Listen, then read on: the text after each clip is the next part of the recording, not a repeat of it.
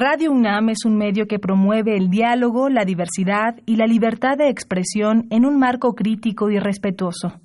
Los comentarios expresados a lo largo de su programación reflejan la opinión de quien los emite, mas no de la radiodifusora.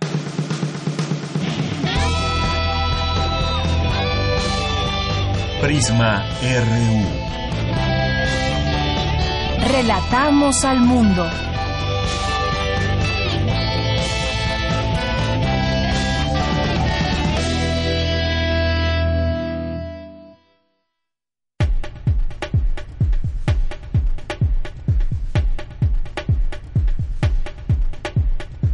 ¿Qué tal? Muy buenas tardes.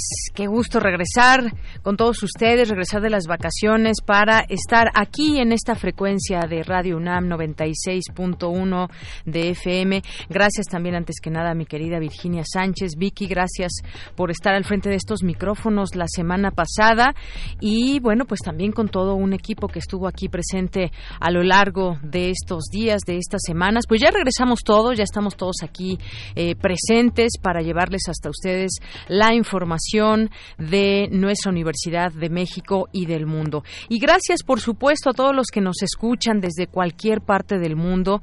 Con certeza sé que además de esta gran ciudad de México, donde nuestros radioescuchas cada vez suman más, nos sintonizan, por ejemplo, en Estados Unidos, en Argentina, en algunos países de Europa, según consta en sus saludos por Twitter.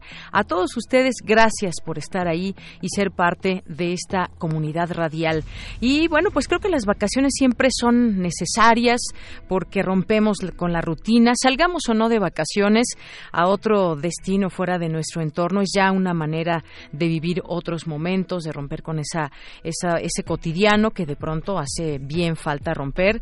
Eh, bueno, pues estas dos semanas en lo personal han sido, fueron maravillosas, conocer distintos lugares. Eh, siempre pues hay que tener esa capacidad de asombro de conocer nuevos lugares, lo que se ve, lo que se oye, lo que se vive, se comparte y bueno, pues en lo particular también les voy a les voy a recomendar un estado que yo en lo particular no conocía y que me quedé enamorada de él, que es San Luis Potosí, en particular la Huasteca Potosina porque hay pues muchos lugares que se pueden disfrutar en este estado y en muchos de nuestro país. La verdad que México es un país maravilloso en muchos en muchos aspectos. En este estado en particular se los recomiendo si les gusta el contacto con la naturaleza, el calor mezclado con el agua, las vistas de nuestra de nuestra tierra, eh, su gente también siempre eh, tranquila y paciente cuando sale uno a provincia, pues siempre es es eh, cambiar de, de mm, eh, pues de momento de no tener prisas, de estar tranquilos con, con la gente. Así es la gente, mucha gente de provincia que vive de una manera muy tranquila. Su gastronomía también que va cambiando con respecto a cada estado. Eh, la oferta textil también. Las carreteras, que es un, es un eh, muy importante también hablar de ellas porque es lo que comunica todo el país. Estas carreteras que en general en esta, en esta zona que es, pues es toda la Huasteca que son muchas veces estos caminos un poco sinuosos, pero que están bien, hay que decirlo, están bien las, las carreteras en lo general, puedo decirlo. Y bueno, pues esto es parte de lo que yo les puedo recomendar. Hay muchos lugares, Chilitla, Quismón y bueno, muchos lugares turísticos que desde mi punto de vista creo que se puede exponenciar todos estos sitios que eh, para que conozca México y el mundo que tal vez le hace falta un poco más de, de mención en el tema turístico. Y bueno, pues pasando a las noticias, muchas cosas pasaron estas, estas semanas. Entre ellas, justo hubo una sobre San Luis Potosí. Me parece que pues se puede promover muy bien a, este estado y otros más también. Hay sitios que no tienen difusión, gran difusión en el país y que pueden jugar un papel muy importante para muchas comunidades. Eh, justamente en San Luis Potosí se anunció hace unos días por parte del presidente López Obrador la ampliación del aeropuerto de Tamuín allá en San Luis Potosí. Y bueno, ya que estamos entrando a las noticias, hablando de aeropuertos, pues la secretaria de la Secretaría de Medio Ambiente y Recursos Naturales dio ya su aval a la construcción del aeropuerto de Santa Lucía. En los próximos días vamos a intentar hablar con alguien porque pues eh, ya pedimos, solicitamos entrevista para conocer detalles de este dictamen, de esta manifestación de impacto ambiental eh, donde dicen que las afectaciones que causaría esta terminal aérea son reversibles en el corto plazo. Y pues queremos conocer más detalles sobre este enorme proyecto que es este aeropuerto tan eh, importante que se creará a lo largo de este de este sexenio. Así que, pues bueno, esto es otro otro de los temas que tendremos aquí pendientes y también de ahí podemos eh, ligar esta esta noticia que decíamos de la ampliación del aeropuerto de San Luis Potosí. ¿Qué sucede con los migrantes? Ya se acabó el día de hoy los 45 días que desde Estados Unidos se acordó para que pudiéramos hacer una evaluación conjunta con ambos países, Estados Unidos y México, con respecto a los migrantes que están entrando por nuestra frontera sur. Es un tema que también estaremos a lo largo de esta semana abordando. Por supuesto, la reunión de el canciller Marcelo Ebrard con eh, Mike Pompeo de Estados Unidos, qué fue lo que se dijo. Algo de lo que no se habló, ya se dijo en la conferencia mañanera del presidente, lo dijo el canciller, fue de este país eh, seguro. No vamos a no se, no se tocó ese tema de un eh, tercer país donde se pudiera alojar a muchos migrantes, no se habló de ese tema, pero sin duda también es algo que está ahí latente, que en algún momento se habló de este, de este tema. Y bueno, pues también eh, otra noticia que pasó en estos días, ya tiene varios días, pero se sigue hablando de ello porque pues se irá definiendo el rumbo de todo esto. La renuncia del secretario de Hacienda, ¿qué viene en esa área? Lo veremos, lo viviremos y pues bueno, no sé si ustedes que, que pagan impuestos ya lo saben o sus respectivos contadores se los han dicho, pero pues ya no nos podemos atrasar, facturas falsas van por las personas que utilicen facturas falsas y cosas que irán cambiando. Y lo que quisiéramos yo creo que la mayoría es que las grandes empresas ya no se les condonen los impuestos, que paguen de todas las ganancias que tienen y que estén puntuales con sus impuestos que se van a ir a distintos programas y que pues bueno, también de esto estaremos eh, platicando. Y bueno, pues, eh, ¿qué más? ¿Qué más? Otras cosas que hubo. El abogado de muchos políticos, expresidentes, Juan Collado, en la cárcel, vaya noticia también, y vaya lo que se ha descubierto de la llamada Caja Libertad y todo este dinero que se ha hecho llegar. Bueno, pues un grupo también que se da a conocer, este defensor, además un, un abogado muy eh, prominente, pero que pues ahora está en la cárcel por estas razones que ya se han dado a conocer. Juan Ramón Collado, que pues un abogado egresado de la Universidad Panamericana, proveniente de una dinastía de importantes figuras del derecho de nuestro país, eh, y bueno, pues quien fuera también, quien ha defendido y tiene una larga historia como defensor de personajes polémicos. Entre ellos, por supuesto, está Carlos Ahumada, Diego Fernández de Ceballos, Raúl Salinas de Gortari, en fin, hay varias cosas también que comentar al respecto. Y bueno, pues el día, el día de hoy el día de hoy vamos a entrevistar en un momento más a Ernesto López Portillo, que es consultor y experto en seguridad nacional, es coordinador del programa de seguridad ciudadana de la Universidad Iberoamericana.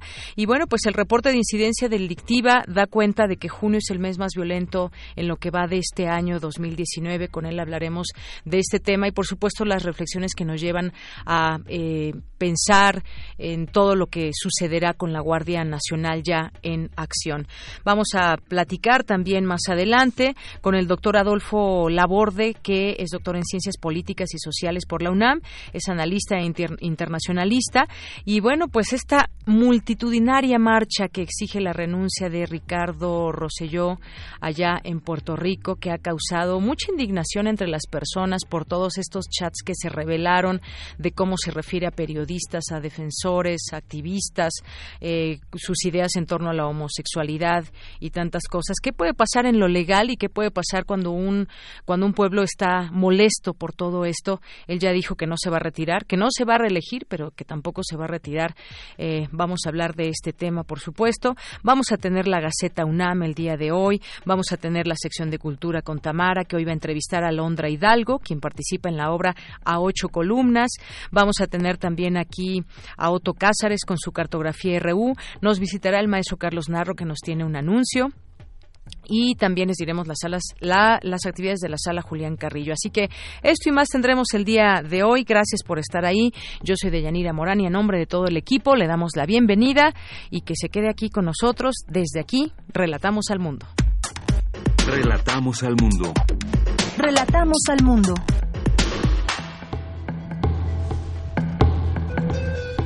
Y en este lunes 22 de julio del año 2019, en los temas universitarios, en el marco del 50 aniversario del primer alunizaje, destacan que un académico mexicano fue pionero de la telemedicina a nivel mundial. Dulce García nos tendrá la información más adelante. La UNAM tiene el mayor sistema bibliotecario de América Latina. Mi compañera Cindy Pérez Ramírez nos tendrá los detalles urge un aumento salarial semestral para ir superando los niveles de pobreza en el país. Mi compañera Virginia Sánchez nos tendrá la información más adelante. En los temas nacionales, en los últimos 45 días, el Gobierno de México redujo en 36.2% el flujo de personas que cruzaron la frontera de Estados Unidos atravesando por México. El secretario de Relaciones Exteriores, Exteriores, Marcelo Ebrard, advirtió en conferencia matutina que hay un incremento en el número de armas que se han reportado en hechos delictivos y que son parte del tráfico ilegal de México y Estados Unidos, entre ellas un 122% en armas de asalto. Gustavo Sánchez, alcalde de Mexicali, Baja California, presentó una controversia constitucional ante la Corte en contra del proceso legislativo con el que se avaló la llamada Ley Bonilla. Campesinos del colectivo El Campo es de Todos arribaron al Zócalo capitalino este lunes para manifestarse frente a Palacio Nacional.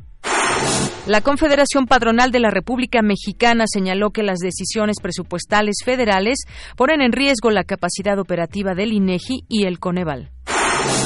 En los temas internacionales, el abogado Mark Fench presentó una moción de apelación contra la sentencia de Joaquín El Chapo Guzmán ante el juez Brian Cogan en Nueva York. Hoy en la UNAM, ¿qué hacer y a dónde ir? A partir de hoy, todos los museos, galerías y recintos culturales de la UNAM reanudan sus actividades en horarios habituales y aquí te tenemos algunas opciones. No te puedes perder la exposición Amor en Reversa, el cuerpo utópico, del artista Minerva Ayón, que se presenta en el Museo Universitario de Ciencias y Arte Roma, ubicado en calle Tonalá número 51, Colonia Roma Norte. La entrada es libre. La Facultad de Química te invita al encuentro intersemestral Laboratorio de Ideas Emprendedoras, que se llevará a cabo del 22 de julio al 2 de agosto en el edificio A de la Facultad de Química. Aún puedes inscribirte. Ingresa al sitio www.química.unam.mx. Recuerda que el programa de televisión Dramáticas de la Creación está de estreno con su segunda temporada. Acompaña hoy a la periodista y lexicóloga Laura García, quien tendrá como invitado al historiador Javier García Diego, quien hablará de la capilla alfonsina del Instituto Nacional de Bellas Artes, espacio que alguna vez habitó el escritor Alfonso Reyes. Sintoniza hoy la señal de TV UNAM en punto de las 20:30 horas por el canal 20.1 de televisión abierta.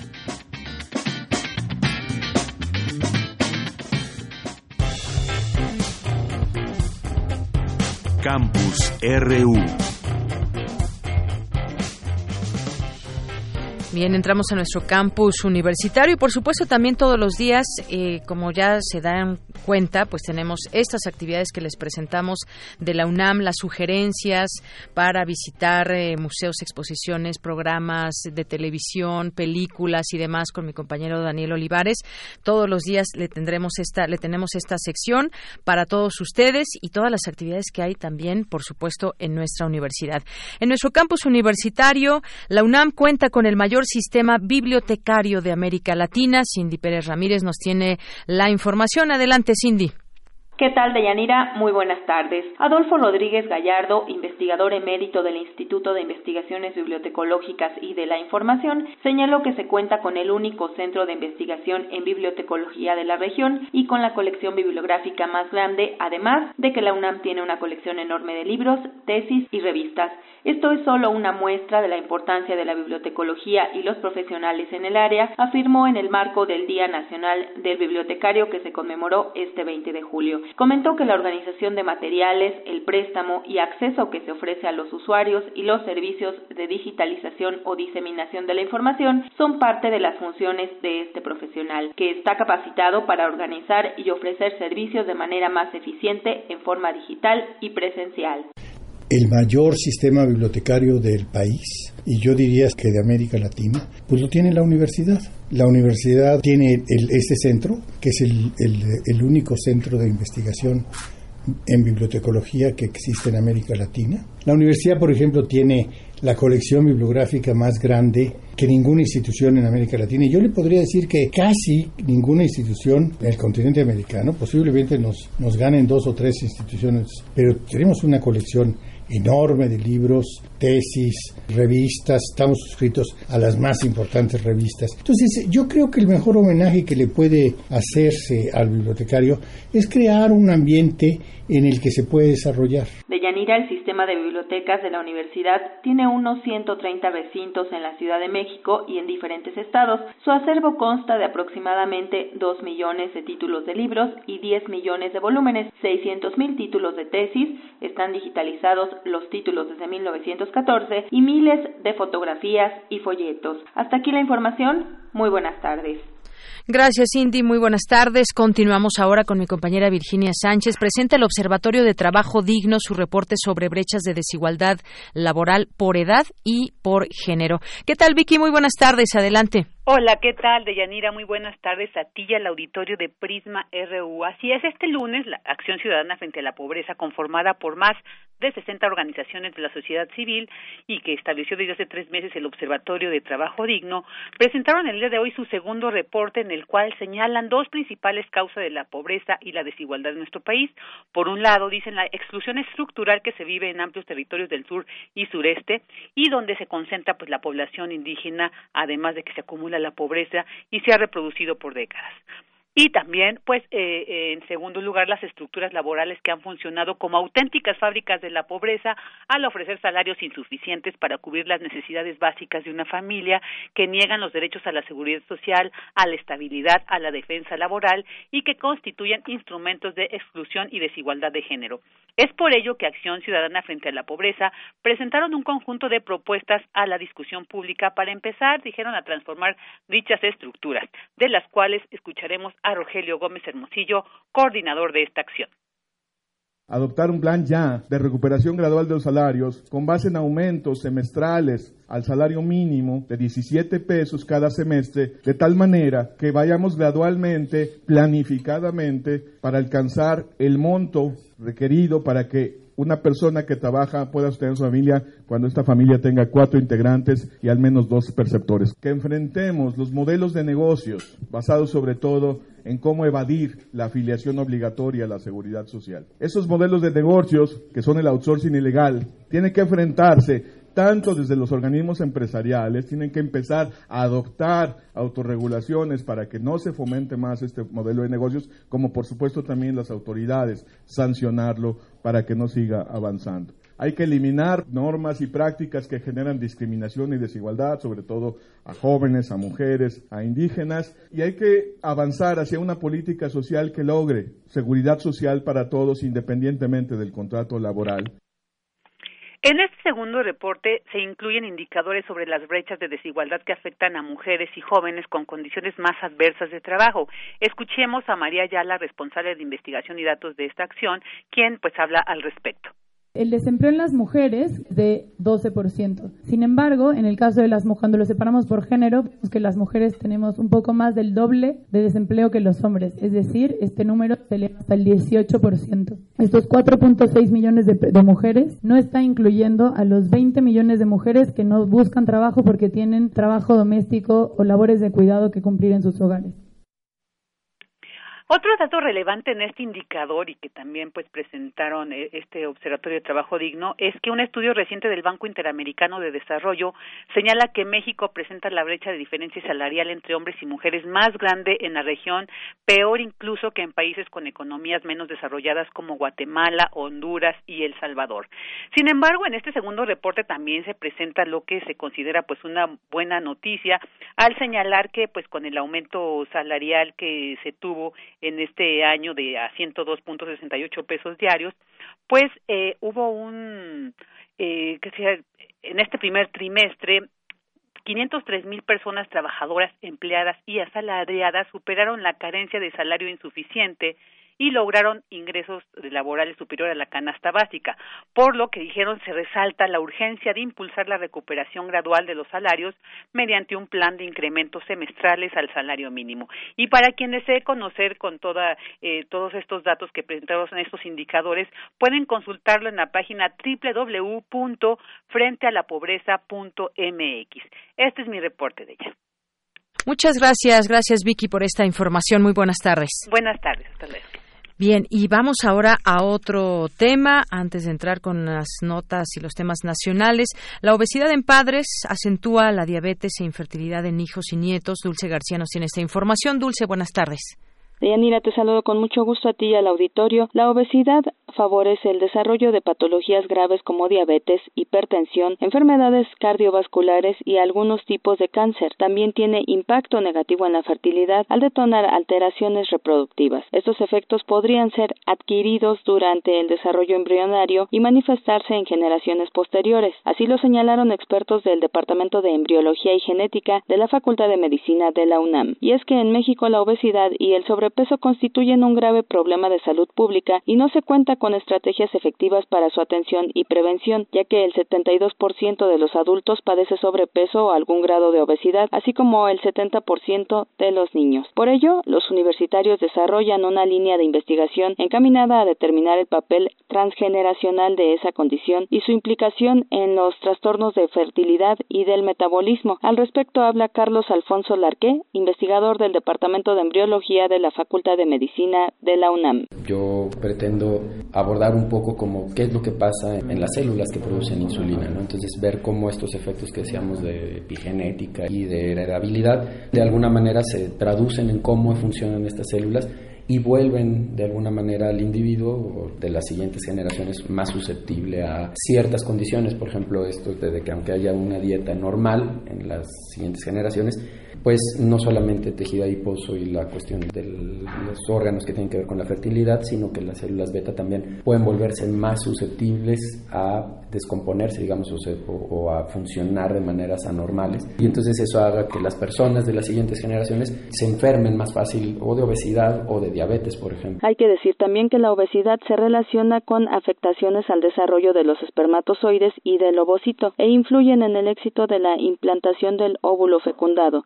Perjudica el desarrollo del producto en la etapa intrauterina y postnatal. Según la Organización Mundial de la Salud, en 2018 en México, el gasto relacionado con el tratamiento de la obesidad y sus consecuencias se calculó en 7.800 millones de dólares. Escuchemos a Verónica Lugo, investigadora del Departamento de Embriología de la Facultad de Medicina de la UNAM. Lo que proponemos es que las modificaciones que se van a dar debido a la condición de obesidad en los padres, ya sea en las madres obesos, que esos efectos que vamos a encontrar debido a la obesidad en esos individuos obesos se van a pasar a la siguiente generación, aunque esa generación de hijos y nietos no esté expuesto a un ambiente obesogénico.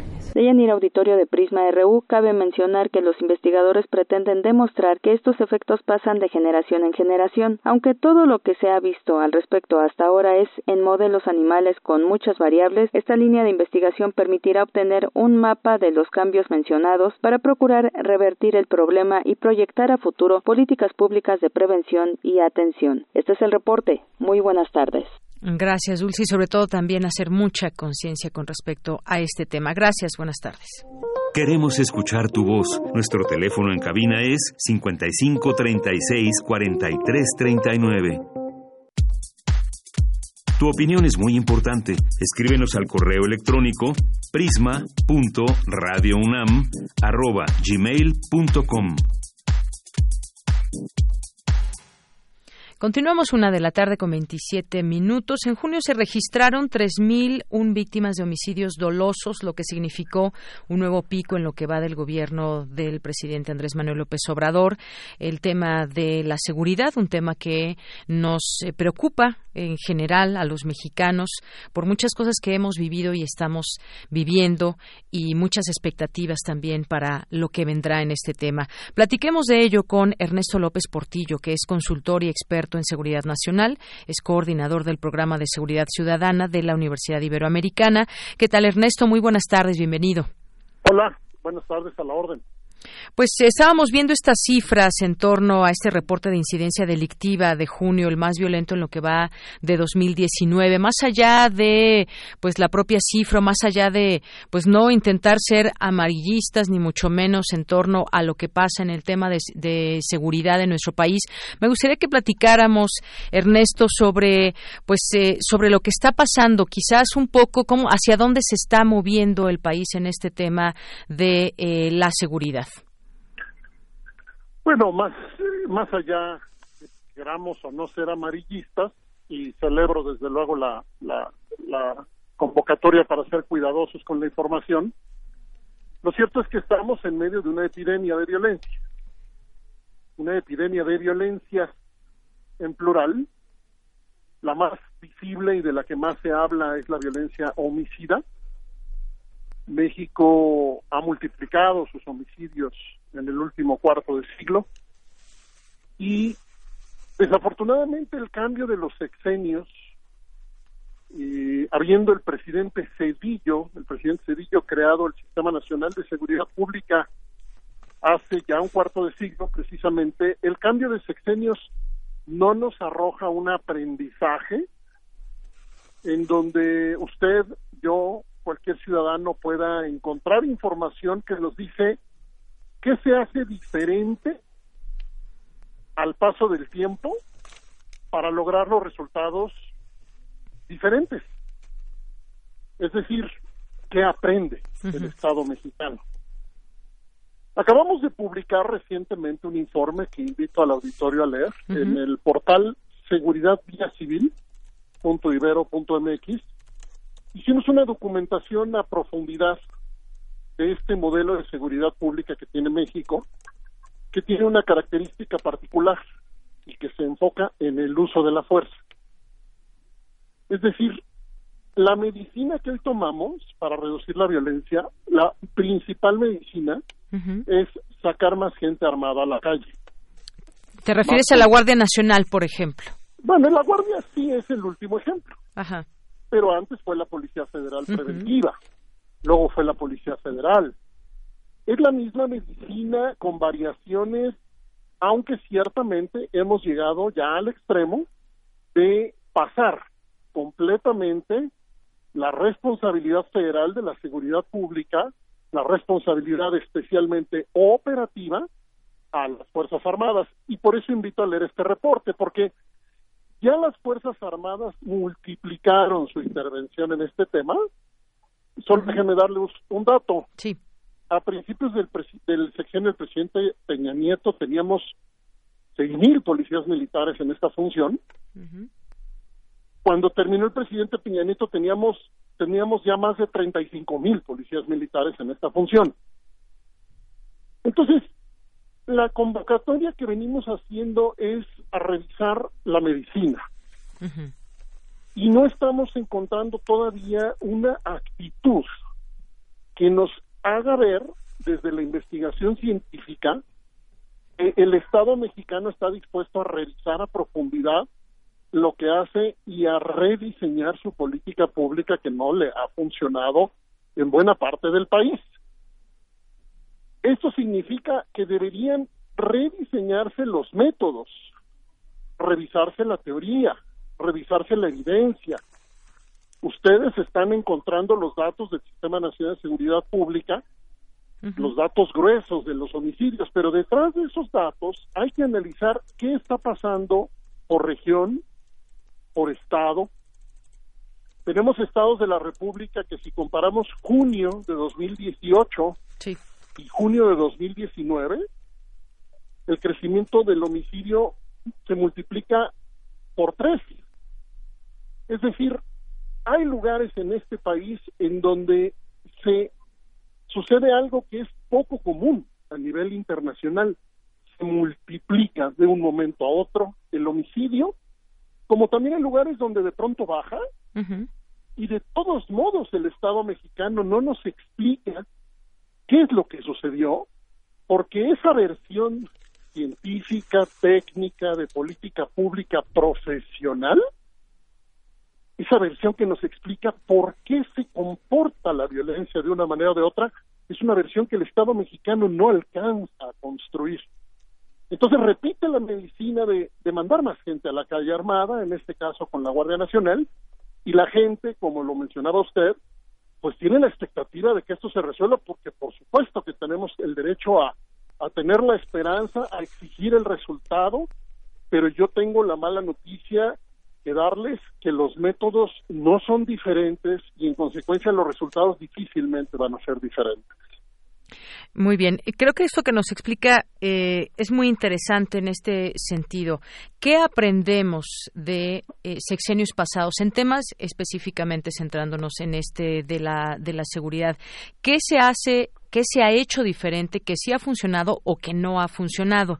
Hoy, como retomábamos ya ese tema de la Guardia Nacional, ya está en distintas calles del país, en ciudades donde eh, más se requiere, eh, pero queremos estar como sociedad también seguro de que va a ser un método que nos lleva pues a disminuir la violencia, que quede esa evidencia en los números, porque los números no se equivocan. Quizás eh, nos podemos eh, equivocar en percepciones y demás, pero a la hora de hacer los conteos, de, hacer estos análisis, queda ahí constatado en tinta y papel lo que está sucediendo también en, en distintos lugares. Yo veía en este informe que las entidades con más muertes violencia, eh, de violencia de enero a junio son, por ejemplo, Guanajuato, Estado de México, Chihuahua, Jalisco, Guerrero, Veracruz, Ciudad de México, Michoacán y Lima, que tenemos también diversidad de partidos que están gobernando en estos estados. Ya no es una cuestión quizás de partidos, es una cuestión de coordinación.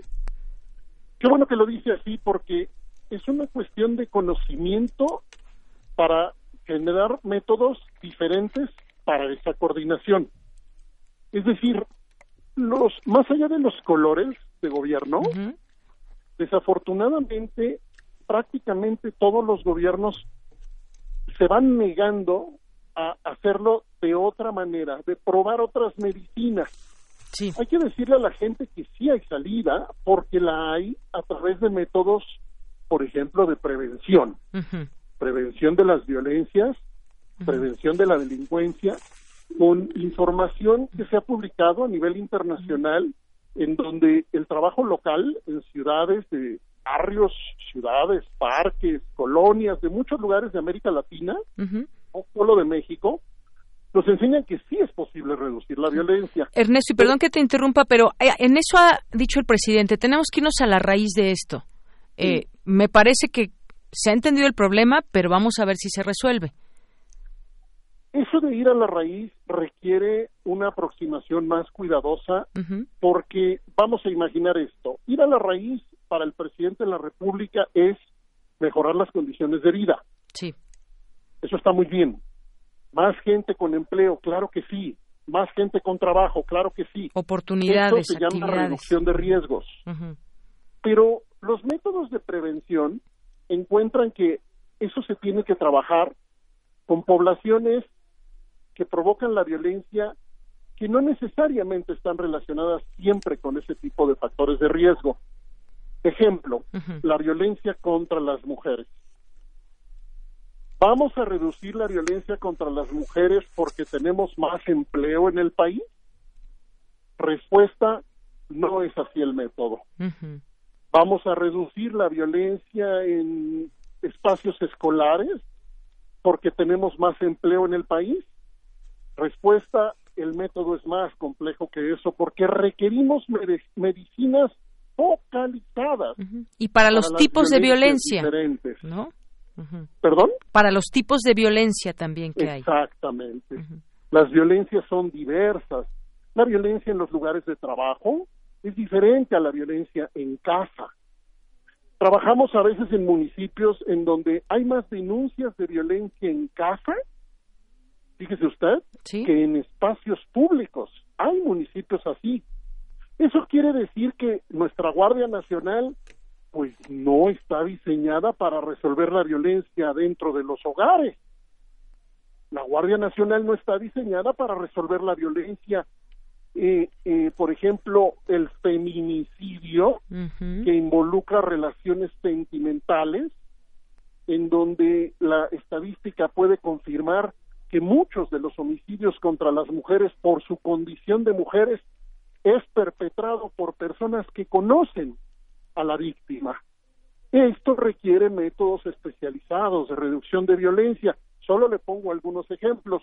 La Guardia Nacional tiene que intervenir en algunos lugares en donde el Estado ha perdido el control del territorio, no lo dudamos. Pero tenemos que moderar expectativas mientras el Estado no nos diga cuáles son las diversas medicinas para las diversas violencias. Así es. Y, bueno, de eh, esto me queda claro. Hay distintos tipos de violencia. disculpe. Sí. Decía que eh, justamente tendremos que encontrar esa medicina para los distintos tipos de violencia que hay que bien expones. Uno de ellos quizás también un tipo de violencia que ha quejado desde hace muchos años a este país está ligada con el crimen organizado, está ligada con el narcotráfico. Y esta pregunta que te quiero hacer, pues en algún momento nos las hemos planteado en distintos momentos, en mesas de debate que hemos tenido aquí, de análisis sobre ese tema de la violencia. Eh, ahora está en marcha un nuevo gobierno, hay una Guardia Nacional. ¿Qué pasa, Ernesto, con la coordinación? Ya hablábamos un poco de lo que sucede en los estados, no importando el color. Hay municipios, estamos organizados así, municipios, estados y federación. ¿Qué pasa que si en un municipio hay una violencia constante, eh, pues ayuda del, del gobierno estatal, que puede mandar también policía estatal, pero queda rebasada muchas veces, hemos visto que se coluden con el crimen organizado. Luego llega la federación, pero ¿qué tanto corresponde a cada municipio, a cada estado poderse coordinar? Porque si lo vemos de globalmente, quizás vamos a decir ahora sirve o no la Guardia Nacional, pero ¿qué pasa con todos esos cuerpos policíacos que están trabajando todos los días en municipios y en estados de la República? Tenemos otra vez que aprender de la experiencia. Vamos a ver dos ejemplos. Sí. Ciudad Juárez o vamos a ver otro ejemplo, Michoacán. Tenemos que la historia nos enseña que el gobierno federal ha hecho intervenciones enormes en estados y municipios y en ocasiones se construyen competencias, capacidades locales, es decir, las instituciones que están ahí y que ahí se van a quedar. No el gobierno federal que hace intervenciones temporales, sino las que ahí están, el gobierno estatal, los municipios, de no tener esas instituciones mejoras, mejoras sostenidas en el tiempo, lo que sucede con las intervenciones federales es que pueden bajar la violencia temporalmente, pero luego la violencia puede regresar porque las instituciones locales no están trabajando mejor, no están trabajando con la gente. Michoacán es un ejemplo especialmente doloroso, es un ejemplo terrible, porque se ha invertido cualquier cantidad de recursos con gente que ha puesto incluso la vida ahí. Pero también se invirtió cuando el Programa Nacional de Prevención del presidente Peña, es decir, inversiones fuertes que al paso del tiempo no se sostuvieron, no se sostienen con el tiempo, no hay rendición de cuentas y usted y yo vemos otra vez la violencia hoy porque no se sostuvo la mejora. Entonces la respuesta es esta. Necesitamos mejoras locales porque sin esas mejoras locales, no hay gobierno federal, no hay Guardia Nacional, como no hubo Policía Federal que alcanzar. Nunca va a alcanzar el recurso federal si la respuesta local no se profesionaliza, no se moderniza. Por ahora la Constitución dice que la seguridad pública es competencia de los tres niveles de gobierno. Yo no sé si eso lo vayan a modificar, pero en este momento el municipio tiene que resolver en su competencia, el Estado tiene que resolver y la Federación tiene que ayudar. Les, les recuerdo que se aprobó en el Consejo Nacional de Seguridad Pública hace unos días, eh, me parece que fue el 8 de julio, se aprobó el nuevo modelo nacional de policía y justicia cívica. Sí hay que mirarlo porque hay una propuesta interesante cuya implementación vamos a ver si es posible en el tiempo o no, pero es una propuesta interesante porque justo toma en cuenta lo que estamos diciendo hoy. Hay que fortalecer a la autoridad local para fortalecer, eh, para hacer fortalecimiento permanente en el tiempo y no solo depender de la, del auxilio federal que puede ayudar temporalmente, pero también puede generar esta paradoja, esta contradicción, en donde la ayuda federal no contribuye al fortalecimiento local la ayuda federal termina y los problemas locales continúan. Eh, hacer en este sentido Ernesto todos tendrían que hacer su eh, lo que les toca llevar a cabo la responsabilidad que se tiene por eh, por mandato y pues sobre todo esto digo ya tenemos encima esta Guardia Nacional con todo y lo que nos has dicho de los aprendizajes del pasado o no, eh, qué se hará diferente o no, la expectativa sigue ahí y esto es lo que ha, lo que se ha decidido, digamos, desde un gobierno que está eh, próximo a su primer año de gobierno y que en ese primer año veremos, pues también todo el informe que se da en cada una de las áreas, entre ellas esta de seguridad. Pero en lo que decías que, que tiene que ver con estados y municipios, pues cada quien hacer su tarea. Yo recuerdo cuando se hacían las reuniones de los gobernadores en el sexenio pasado, insistía mucho el secretario de Gobernación Osorio Chong en decirle a los estados, a los gobernadores ahí presentes, que se pusieran también a hacer su trabajo para que también en esa coordinación con la con la Federación se pudiera llegar a mejor eh, a mejor puerto en el tema de la de la seguridad. Déjame ponerle dos escenarios posibles. Sí. El positivo y el negativo. El escenario positivo es que las autoridades locales y el gobierno federal se coordinan y hace cada quien su trabajo. Me cuesta mucho trabajo pensar que eso lo vamos a ver en buena parte del país porque el Sistema Nacional de Seguridad Pública, repito, tiene un cuarto de siglo que ofreció esa, esa respuesta coordinada.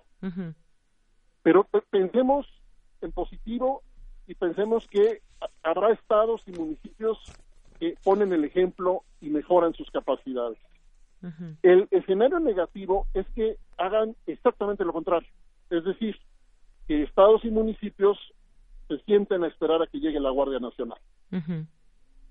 Si eso sucede, yo le aseguro y le aseguro al auditorio que no alcanzará la medicina enfocada en el uso de la fuerza y mucho menos uso de la fuerza militar para resolver un problema que requiere intervenciones especializadas, múltiples, insisto, repito y concluyo, para violencias múltiples.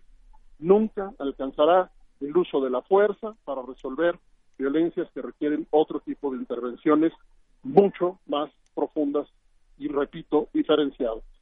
Muy bien. Bueno, pues con esto concluimos. Muchísimas gracias por este análisis, por compartir con nosotros eh, sobre este tema desde tu expertise, Ernesto López Portillo. Muy buenas tardes. Gracias, buenas tardes. Hasta luego. Bueno, pues Ernesto es consultor y experto en seguridad nacional y coordinador del programa de seguridad ciudadana de la Universidad Iberoamericana. Pues ahí está la respuesta y como nos dijo y con toda seguridad se lo puede decir al auditorio. Hay problemas que se conocen de manera local también hay problemas que se conocen de un estado a otro, la realidad en cada uno es diferente y yo creo que pues ahí está también la clave básica, primordial quizás de lo que puede hacerse o no en este país en conjunto, en conjunto con la Guardia Nacional. Seguiremos en el tema, por supuesto. Relatamos al mundo. Relatamos al mundo. Porque tu opinión es importante, síguenos en nuestras redes sociales, en Facebook como Prisma RU y en Twitter como arroba PrismaRU.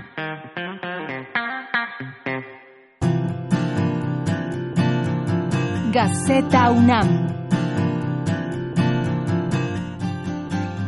Bien, pues ya tenemos aquí la Gaceta UNAM de este día, lunes 22 de julio del año 2019, y su director está en la línea telefónica, Hugo Huitrón. ¿Cómo estás? Muy buenas tardes.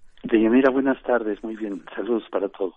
Regresando de vacaciones, cuéntanos sobre lo que publica hoy la Gaceta. Mira, el día de hoy eh, son, eh, celebramos también, conmemoramos los 50 años del hombre en la luna.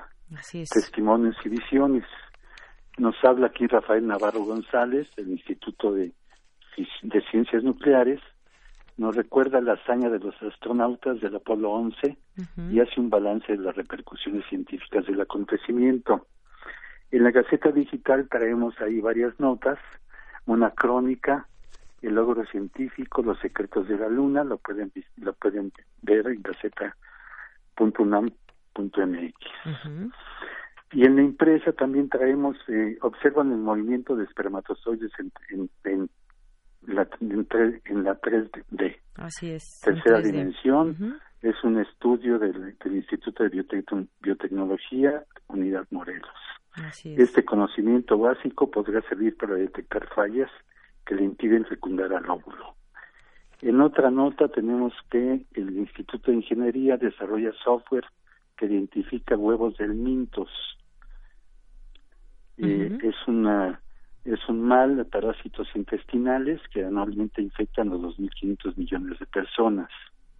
El minto se llaman. El minto, así es. Eh, en otra nota tenemos que estudian el impacto de la actividad solar en la red eléctrica. Eso lo realiza Juan Américo González Esparza, investigador del Instituto de Geofísica. En otra de nuestras notas crece el interés por aprender el chino.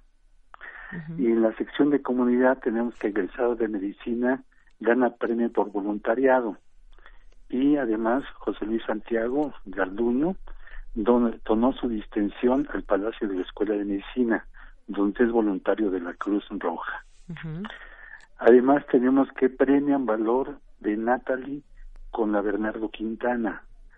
Natalie Aldana Díaz es una alumna del sexto semestre del plantel Azcapotzalco del CCH, con retraso psicomotor y, la, y parálisis cerebral infantil, que no la limitaron y, y la alumna tiene promedio de 9.3. En cultura tenemos adiós y bienvenida a vocablos del diccionario. En los últimos 100 años se han retirado 2.793 palabras. Si quieren saber por qué el adiós y bienvenida de cada una de las palabras, es, lean la nota, es muy interesante. Así es, aquí ya la leímos. ¿Qué más hubo?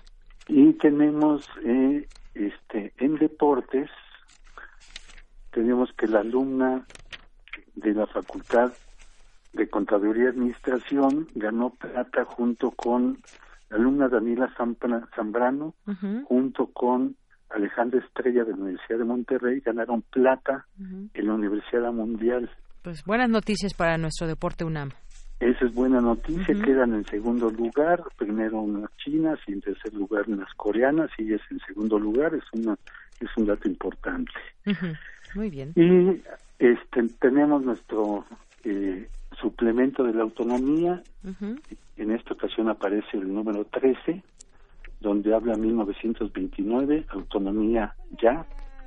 El 10 de julio, Portes Gil promueve la ley orgánica de la universidad que entra en vigor el día 26. Así y además, perdón, además nuestra este, nuestro suplemento también de agenda, donde aparecen las actividades de la semana, actividades académicas, culturales y deportivas.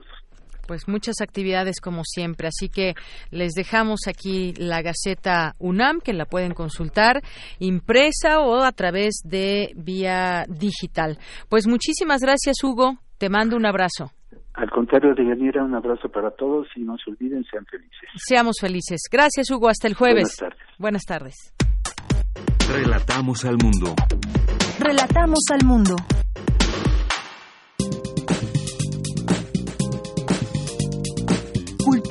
RU.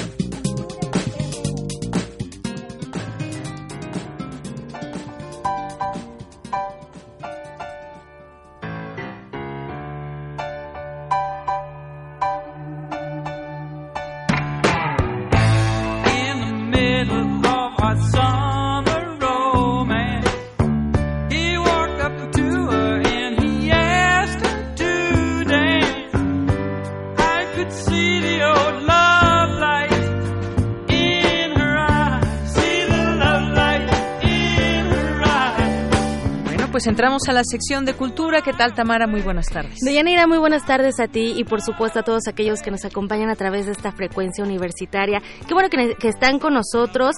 Hoy escuchamos Summer Romance a cargo de Supertramp, este grupo británico de rock fundado eh, por Rick Davis, a quien recordamos porque él nació hoy un 22 de julio de 1944. Y bueno, que Summer Romance sea nuestro pretexto para iniciar la semana bailando y también cantando.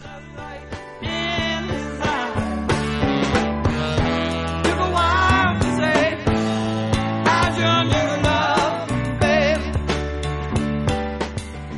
bueno, Deyanira, abrimos hoy esta tarde espacio a las artes escénicas. En cabina nos acompaña Alondra Hidalgo. Ella es actriz de cine, de doblaje y también de teatro. Alondra, bienvenida a este espacio. Gracias, qué gusto estar aquí. Oye, y también egresada de la Facultad de Filosofía y Letras de la UNAM. De la UNAM, y uno aplaude cada vez que dice UNAM. por supuesto. por supuesto, sí. Muy bien. Hace ya unos años. Excelente. que extrañaba las gacetas y tengo una en mis manos, qué hermosura. Muy bien, sí. De hecho, acabamos de hablar con Hugo Huitrón, el director, bueno, de Yanira lo hizo. Y qué bueno que tienes tu gaceta. Oye, Alondra, hoy nos visitas porque, bueno, eres parte del elenco de la obra a ocho columnas, un montaje divertido, de reflexión también, que además eh, es de Salvador Novo y, bueno, adaptado por Fernando Bonilla. Platícanos un poco de la historia de esta, de la trama de esta puesta en escena. Es, es fantástica y es conmovedora y es ah, es un golpe un poco al estómago. Eh, se sitúa en la sala de, en la pre-sala del director del periódico más importante de ese momento, el periódico El Mundo. Eh, estamos en los años 50 eh, y trata sobre la ética profesional que se juega en el periodismo cuando estamos muy cerca de las esferas políticas más altas. Y entonces llega un diputado a pedir un favor al periódico que le cuesta a un Nobel periodista pues eh, esta dicotomía de mantener su ética profesional y, cambiar al mundo, que es lo que él quiere hacer mediante el periodismo, o formarse una carrera próspera dentro del periódico. Entonces, ahí estamos luchando con esas dos fuerzas. Y por ahí hay un, eh, un guiño de amor con la secretaria y vaya, o sea, pasan diversas cosas, pero lo importante y lo, el tema central de, eh, de la obra de Salvador Novo es esto, es el poder que tiene el periodismo sobre la sobre la el llamado cuarto poder, ¿no? en algún momento. sobre la ciudadanía como se le, le dices al lector qué hacer, cómo hacerlo, cómo divertirse, qué, consumir, qué opinar, qué pensar. Y, y bueno. Qué gran responsabilidad, ¿no? de ahí, por ahí va la obra. Oye, además, bueno, eh, comentarlo también a Londra, Salvador Novo eh, eh, fue poeta, ensayista, por supuesto dramaturgo. Su escritura tenía una estética influenciada por Europa y bueno, también hay que mencionarlo que su trabajo también manejaba pues partes de picardía, también esta sátira política y bueno, ustedes lo retoman a través de esta obra que además en su momento fue prohibida. Eh, su texto es, eh, además de profundo y bastante, es, es, un maestro en la estructura, eh, como dices, es bastante cómico, es muy chistoso, y en el montaje que ahora hace Fernando, retoma los estereotipos ridículos de la época, la secretaria, la secretaria perfecta, que es una muñequita, es muy mona, eh, y tú interpretas a esta secretaria. A Celia, que es, muy mona, soy muy mona. Y jugamos con esas personalidades que de inmediato al público lo remiten a una película mexicana de los años 50. Tiene esos guiños de, del, y cine de oro. muy bien, porque eh, tomas al espectador con una sonrisa. Es como Chaplin lo decía, para para meterle una cucharada de jarabe a un niño es mejor hacerlo reír. Y cuando está riendo, ¡pum! Le metes la cucharada y entonces él se traga ese momento amargo, ¿no? eh, el texto es divertidísimo y nuestro proceso ha sido mucho más divertido. Tenemos a Sofía Alexander Katz, que maneja la comedia de una manera impresionante. Que es la reportera de espectáculos, además, es la que hace las relaciones públicas, sí. Es un personaje increíble. Tenemos a Arnoldo Picazzo, el diputado, tenemos a Luis Miguel Lombana, que es un hombre, bueno, además de ser un actor cultísimo y maravilloso director, en su personaje es un hombre serio, es un hombre eh, disciplinado, colmilludo, que es en realidad quien dirige todos estos hilos del periódico. Y hay una figura ausente, que es el director del periódico, que es un, es un buen guiño y es un buen... Eh, como como una trampilla y de pensar que el poder está en otro lado, ¿no? Eh, tenemos a Pedro de Tavira. Que es el galán, es, galante también. El galán de cualquier película mexicana de, del cine de oro. y tenemos a Pepe Carriedo, que es nuestro protagonista. Es este periodista, pues impetuoso, que eso, es un periodista joven que quiere utilizar esos medios para hacer el bien y al final se ve corrupto en un sistema que está sucio y podrido de que, de hecho es lo que pasa en la vida real, ¿no? Eh, cuando estudias periodismo, bueno, hay, hay algunas, pues la ética, ¿no? Y de repente uno va con estas ganas de aprender, con estas ganas de hacer algo por la sociedad y, y te topas a veces con un sistema que no te lo permite, ¿no? Entonces, justo en esta disyuntiva es en la que se encuentra eh, él, ¿no? En escribir, bueno, me tengo que dedicar al periodismo porque, bueno, también eso estudié y a eso me voy a vaya, era como mi ideal, pero también mi ideal era la literatura, las novelas, la poesía, y también se encuentra como con, con, esta, eh, con esta disputa entre la ética, y ganar dinero, qué voy a hacer. Además es muy noble y estos guiños que mencionabas del cine de oro también, que tienes ahí tú un romance con él que nos remonta también a las películas, por ejemplo, de Pedro Infante. Claro, para que el, mensaje suceda y el, el público pueda hacer amistades y enemistades con los personajes, pues eh, se usa esta herramienta de llevarnos a todos a un extremo, ¿no? O sea, los buenos son buenos, buenos, buenos, los malos son malos, malos, malos, y entonces teniendo ese panorama muy claro podemos desentrañar los problemas que no son solamente humanos, son de una estructura, como te digo, sucia, corrupta, mal hecha o bien o muy bien hecha para llevar a la sociedad hacia, hacia un lugar muy específico. Justo en nuestro proceso, eh, José Carriedo, Pepe Carriedo, él dice que quería ser periodista y su hermano es un gran periodista. Y entonces sabe perfecto la historia de, de, Salvador Novo con esta obra. Y él nos contaba que él trabajaba en el periódico Excelsior, donde también trabajaba el periodista de Negri, Así que es, se que convirtió... Es, que se basa la historia un poco.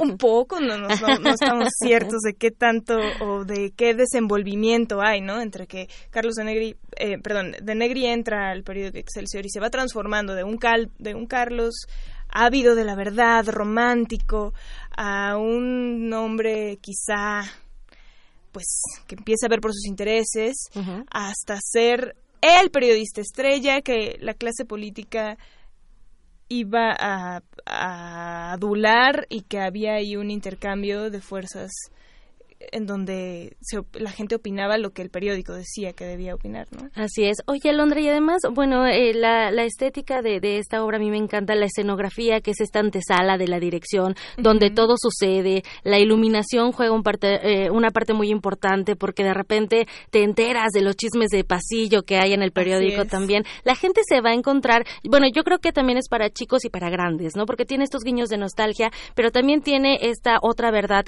que las otras generaciones podrían podrían conocer a través de esta puesta en escena. Ha funcionado muy bien, como bien dices, con adolescentes y adultos. Las personas, por supuesto, de más de 50 años van a ver ahí algo que los va a remontar al pasado y que va a ser muy nostálgico y muy bonito de ver, porque visualmente es muy bonito. El vestuario de Estela Faguaga es. precioso, la escenografía, la iluminación.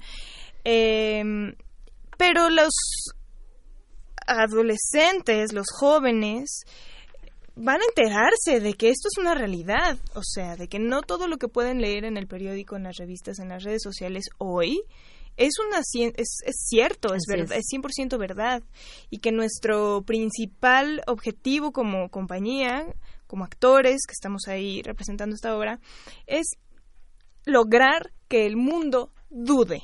Excelente que no se coman ninguna verdad que se les presente como verdad y que duden que hoy en día hay fuerzas mediáticas que están funcionando para todos lados, para bien, para mal, que ensalzan, que destruyen y que hay que tener mucho cuidado con qué se consume y qué opinamos. Por supuesto, y siempre hay opciones. Esta es una opción de teatro para que vayan al teatro lunes y martes a las 8 de la noche en el Teatro Orientación del Centro Cultural del Bosque, atrás de Auditorio Nacional para mayor referencia. Excelente. Bueno, pues nos tenemos que ir porque ya vamos al corte, pero no nos resta más que agradecer que hayas eh, que hayas venido a Londra. Muchísimas gracias. Ustedes, es mi universidad. Qué orgullo. Excelente. Dayanira, bueno, nos despedimos, no sin antes desearles que tengan una excelente semana. Claro que sí, gracias Tamara, gracias, gracias a Londra, a Londra por la visita. Me hiciste recordar una, una máxima del periodismo que dice, si tu madre te dice que te quiere, compruébalo. No te creas nada que no puedas comprobar. Bueno, con esto vamos a hacer un corte y regresamos a la segunda hora de Prisma RU. Prisma RU. Relatamos al mundo.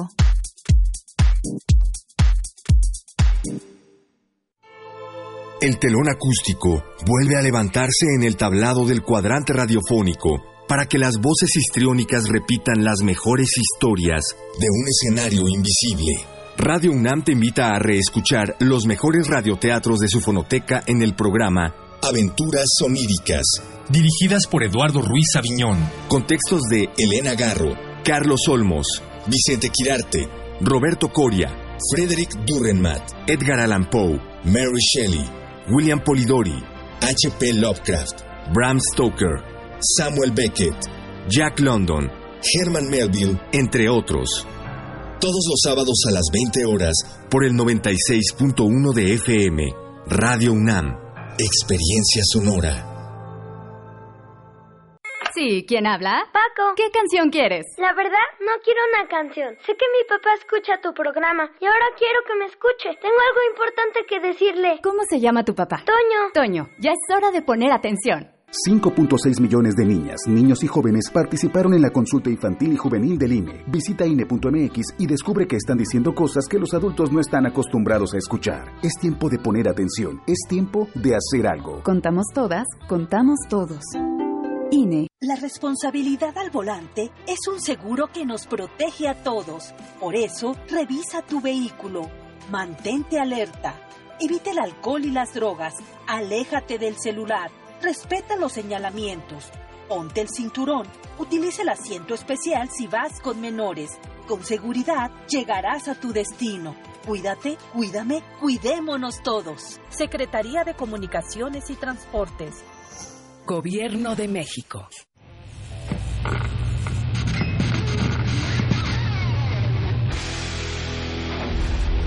Por cortesía de cuando el rock dominaba el mundo, un minuto de...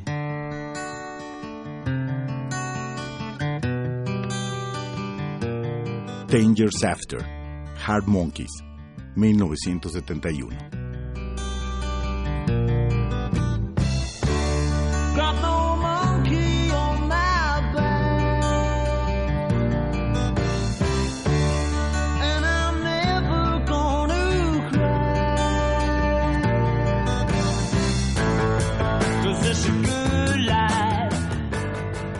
Escúchanos todos los viernes a las 18.45 horas por esta frecuencia. 96.1. Radio UNAM. Experiencia sonora.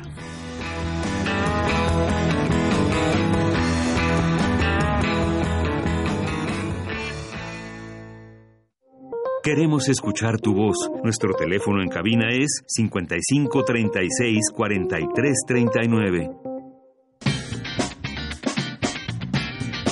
Mañana en la UNAM, ¿qué hacer y a dónde ir?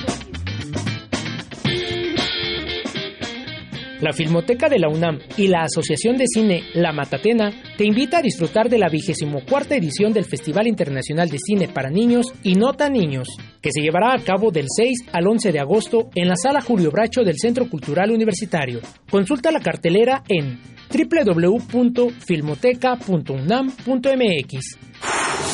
Recuerda que mañana tienes una cita con Observatorio Cotidiano, programa de televisión conducido por el doctor Pedro Salazar Ugarte, director del Instituto de Investigaciones Jurídicas de la UNAM, donde se analiza la realidad cotidiana, los acontecimientos nacionales e internacionales desde la mirada de los investigadores universitarios. Sintoniza mañana 23 de julio a las 21.30 horas la señal de TV UNAM, canal 20.1 de televisión abierta. Aún puedes visitar la exposición Praxis, Manuel Cervantes Estudio, proyecto del arquitecto mexicano contemporáneo Manuel Cervantes, que propone un contrapunto a la arquitectura corporativa y global, presentando una arquitectura de autor, referente local de la nueva generación del diseño mexicano. Manuel Cervantes ha desarrollado diversos proyectos residenciales, de transporte y turísticos en diversos sitios de América del Norte y Europa Disfruta de esta exposición en las salas del antiguo Colegio de San Ildefonso. La entrada general es de 50 pesos. Para Prisma RU, Daniel Olivares. Bien, continuamos, ya estamos de regreso en esta segunda hora de Prisma RU. Tenemos información también que presentarles en esta segunda hora. Vamos a platicar de los temas internacionales ahora. Tenemos cartografía con Otto Cázares, tenemos, nos visitará aquí el maestro Carlos Narro para ah, darnos un, anuncio, eh, las actividades de la sala Julián Carrillo y más. Pero también ustedes han estado aquí participando a través de las redes sociales, a través de Twitter en arroba Prisma RU en Facebook, en Prisma RU. A través del teléfono también los invitamos a que nos marquen al 5536-4339. Ahí estamos muy pendientes, muy pendientes ahí. Eh, mi compañera Natalia está muy atenta del teléfono también, aquí en las redes Moisés González. Y bueno, pues eh, gracias a las personas que están aquí presentes, José Luis Negrete, José Luis León, Manolo Sige, eh, Gabriela Zapata, el Sarco y Quetecuani, te mandamos muchos saludos, muchas gracias por tus comentarios. Efren GL, eh, también por aquí nos escribe José Luis León y nos dice que gusto escuchar a mi director en la UNAM, Adolfo Rodríguez Gallardo cuando llevamos a cabo la automatización de bibliotecas. Bueno, fue por una nota que tuvimos al inicio de esta emisión, una nota que nos presentó Cindy Pérez Ramírez de la UNAM, que cuenta con el mayor sistema bibliotecario de América Latina. Gracias, José Luis León. Te mandamos un saludo desde aquí. Francisco Javier Rodríguez, Otto Cázares, que ya nos pone aquí su tema. En un momento estará aquí con nosotros. Eh, John Links, iconoclasta, nos manda también aquí mensaje, muchos saludos. Nos manda saludos Jesús Mejía Recamier. Eh, Otto, por cierto, nos va a hablar del ejercicio memorioso radiofónico de una cartografía hecha de sueños y de rigor científico técnico. Viaje a la Luna, 50 años. Su cartografía de hoy más adelante. Román Hernández García, también aquí presente. Muchas gracias. Eh, que nos dice aquí todo, muchos mensajes que recibimos. Muchas gracias, Román Hernández, José Luis León también, César Alberto también nos dice por fin en vivo. Bueno, la semana pasada también estuvimos en vivo. César Alberto, aquí estuvo nuestra compañera Virginia Sánchez al frente de estos micrófonos. Muchas gracias por estar todos pendientes, atentos. Eh, también a, la comunidad Cultura UNAM, también muchos saludos. Eh, Gabriela Zapata y a todas las personas que se vayan uniendo. Aquí los leemos con muchísimo gusto los amigos también siempre Radio Escuchas de Editorial Enequén, La Jaguara, eh, Damicina y a todos ustedes. Alejandro Cardiel también por aquí presente. Muchas gracias a los amigos del PUICUNAM y a todos los que se van sumando. Aquí los leemos con muchísimo gusto. Bueno, y no hemos hablado eh, del aval que se da al aeropuerto de Santa Lucía. La Semarnat da su aval, entrega dictamen sobre el nuevo aeropuerto, un tema que tenemos pendiente también platicar con él cuando den luz verde ahí en la Semarnat y quien tenga la voz autorizada, pues podemos, quisiéramos conocer más a detalle sobre este dictamen, porque, pues bueno, la Secretaría de Medio Ambiente y Recursos Naturales dio su aval a esta construcción del aeropuerto de Santa Lucía, que pues ha sido todo este tema muy polémico desde la cancelación del aeropuerto de Texcoco, ahora con este tema de Santa Lucía, que ha pasado por varias eh, situaciones situaciones. Y bueno, pues de acuerdo con la manifestación de impacto ambiental, modalidad regional, las afectaciones que causaría la terminal aérea son reversibles en corto plazo, según da cuenta esta manifestación. El presidente López Obrador ya había pues señalado que se estaba atrasando la Semarnat en este dictamen, eh, una versión de la manifestación de impacto ambiental, modalidad regional, el proyecto de construcción de un aeropuerto mixto civil militar con categoría internacional en esta base aérea militar número uno de Santa Santa Lucía, su interconexión con el Aeropuerto Internacional de la Ciudad de México y reubicación de instalaciones militares. Todo esto se considera dentro de esta manifestación. Es un tema amplio que si bien hay riesgos, estos dicen no son graves ni tampoco permanentes como para impedir la obra del nuevo aeropuerto. La dependencia federal indicó que el resolutivo sobre el trámite fue entregado el 18 de julio, luego de que fue recibido el 15 de abril de 2019. De acuerdo con fuentes de la Semarnat, el proyecto de la construcción del nuevo aeropuerto en Santa Lucía no tendrá impacto en el ambiente de la zona, el, el cual además se puede recuperar a corto plazo si es que hubiera alguna consecuencia menor. Sin embargo, en dicho análisis se hacen algunas observaciones sobre impactos directos, indirectos, acumulativos y residuales de la construcción de la terminal aérea, uno de los proyectos insignia de la cuarta transformación. Las posibles afectaciones en la zona, además de ser menores y temporales, se consideran reversibles en el corto plazo, como ya decíamos.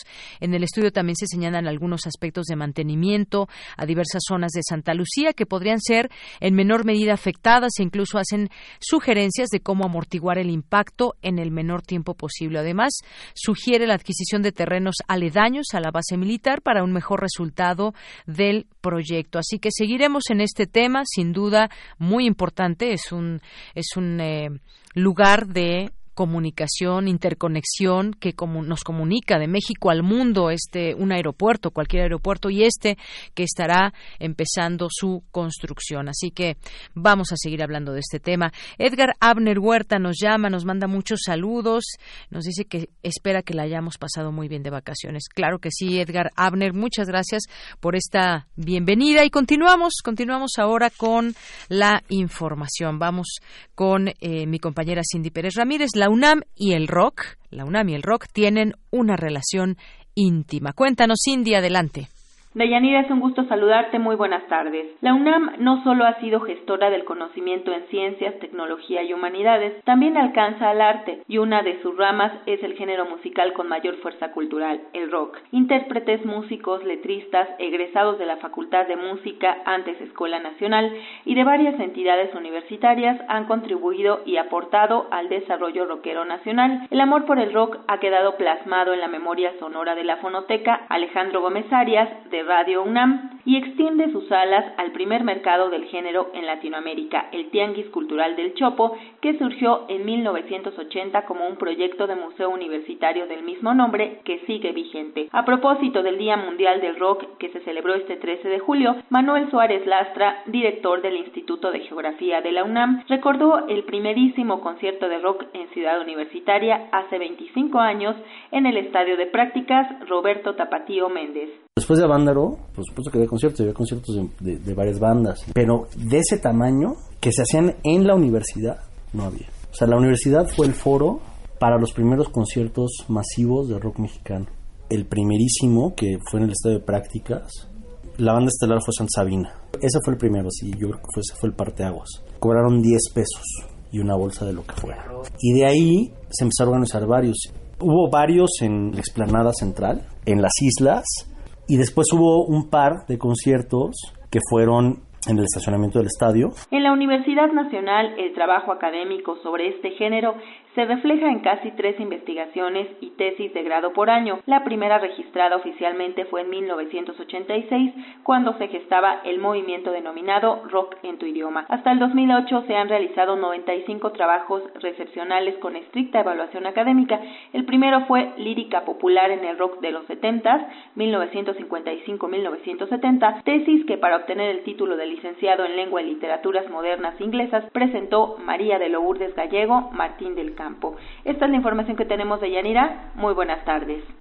Gracias, gracias Cindy, gracias por esta información. Vamos ahora con mi compañera Dulce García. El Instituto Politécnico Nacional es pionero en medicina aeroespacial. Adelante, Dulce. Deyanira, muy buenas tardes a ti. Un saludo con mucho gusto al auditorio de Prisma RU. Pionero en impartir la cátedra de Medicina Aeroespacial en el Instituto Politécnico Nacional, Ramiro Iglesias Leal, asesor científico del Centro de Desarrollo Aeroespacial del IPN, también sentó las bases mundiales de la telemedicina al analizar el electrocardiograma del astronauta William Anders enviado vía satélite desde el Apolo 8, primer vuelo espacial tripulado en salir de la órbita terrestre y orbitar la Luna. Ramiro Iglesias, quien además fue invitado especial para presenciar la llegada del Apolo 11 a la Luna en 1969, imparte esta materia optativa en la Escuela Superior de Medicina del IPN y también fue profesor de la misma especialidad en la Universidad Nacional Autónoma de México, lo que lo coloca a la vanguardia en esta área del conocimiento en el país. Escuchemos al académico. Tuve la fortuna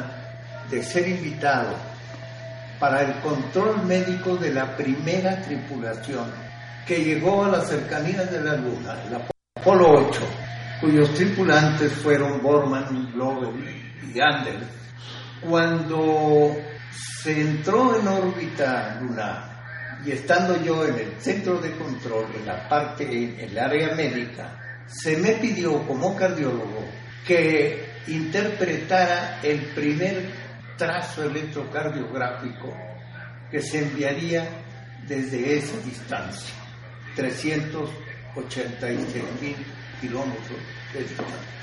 Fue un momento cumbre en mi vida profesional, porque se trataba del registro de un documento histórico para la medicina el científico doctor honoris causa por la Universidad Autónoma de Tamaulipas comentó que cuando tuvo la oportunidad de colaborar con la NASA y analizar el electrocardiograma del astronauta Anders, le invadió una gran emoción al recibir los primeros trazos electrocardiográficos. Precisó que en aquel documento histórico para la medicina aeroespacial observó que la frecuencia cardíaca era un poco más lenta, pues en lugar de 70 latidos por minuto, el corazón de Anders registraba 60. Esto, explicó el académico, debido a que con la falta de gravedad baja la frecuencia de la presión con la que circula la sangre y el corazón, por tanto, bombea más lento. El cardiólogo refirió que la interpretación del electrocardiograma la pudo realizar con gran exactitud gracias a su experiencia, pues en ese entonces ya contaba con la especialidad de medicina aeroespacial. Este es el reporte.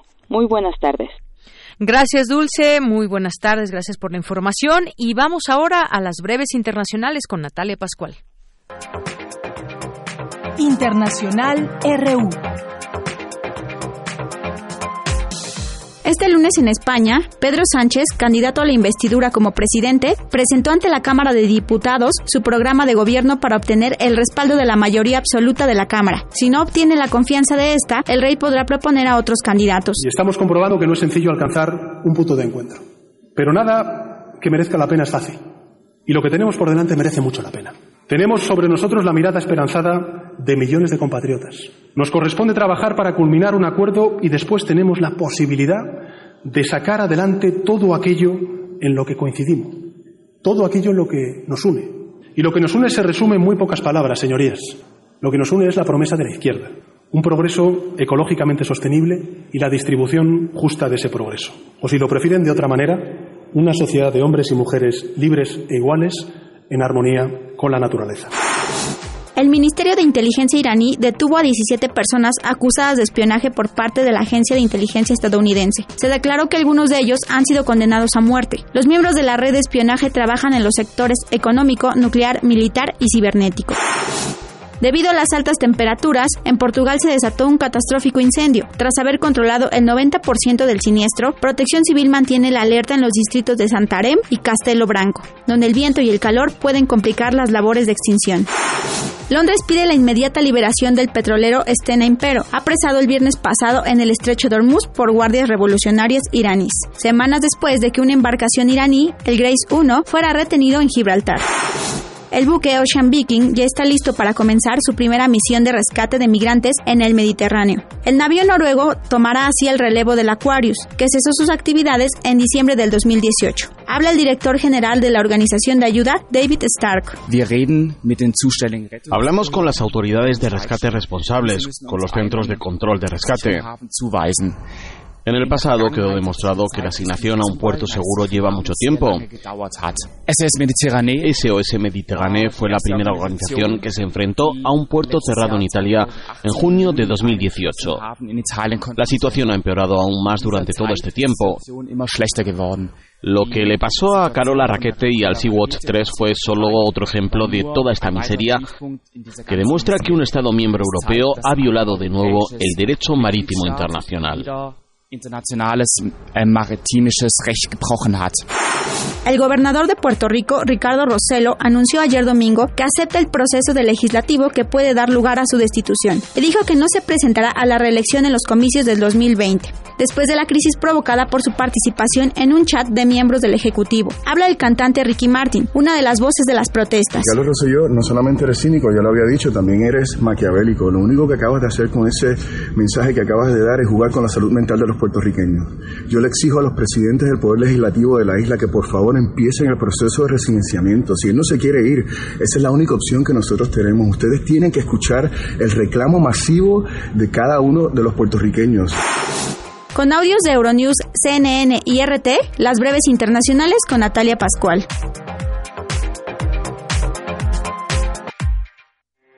Porque tu opinión es importante, síguenos en nuestras redes sociales, en Facebook como Prisma RU y en Twitter como arroba PrismaRU. Queremos escuchar tu voz. Nuestro teléfono en cabina es 55 36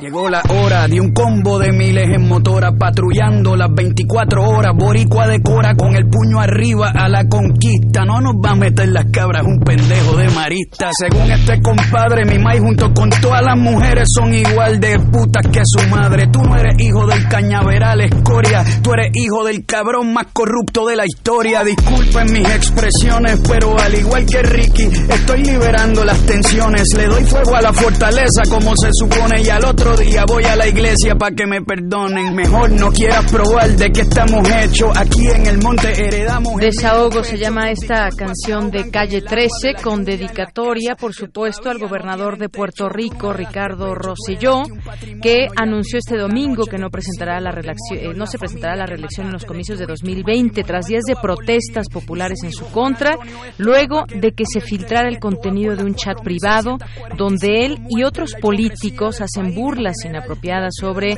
opositores, activistas, artistas y eh, en un mensaje que se transmitió eh, también a través de Facebook Live, él dijo que mm, además renuncia a la presidencia de su partido, al Partido Nuevo Nuevo Progresista.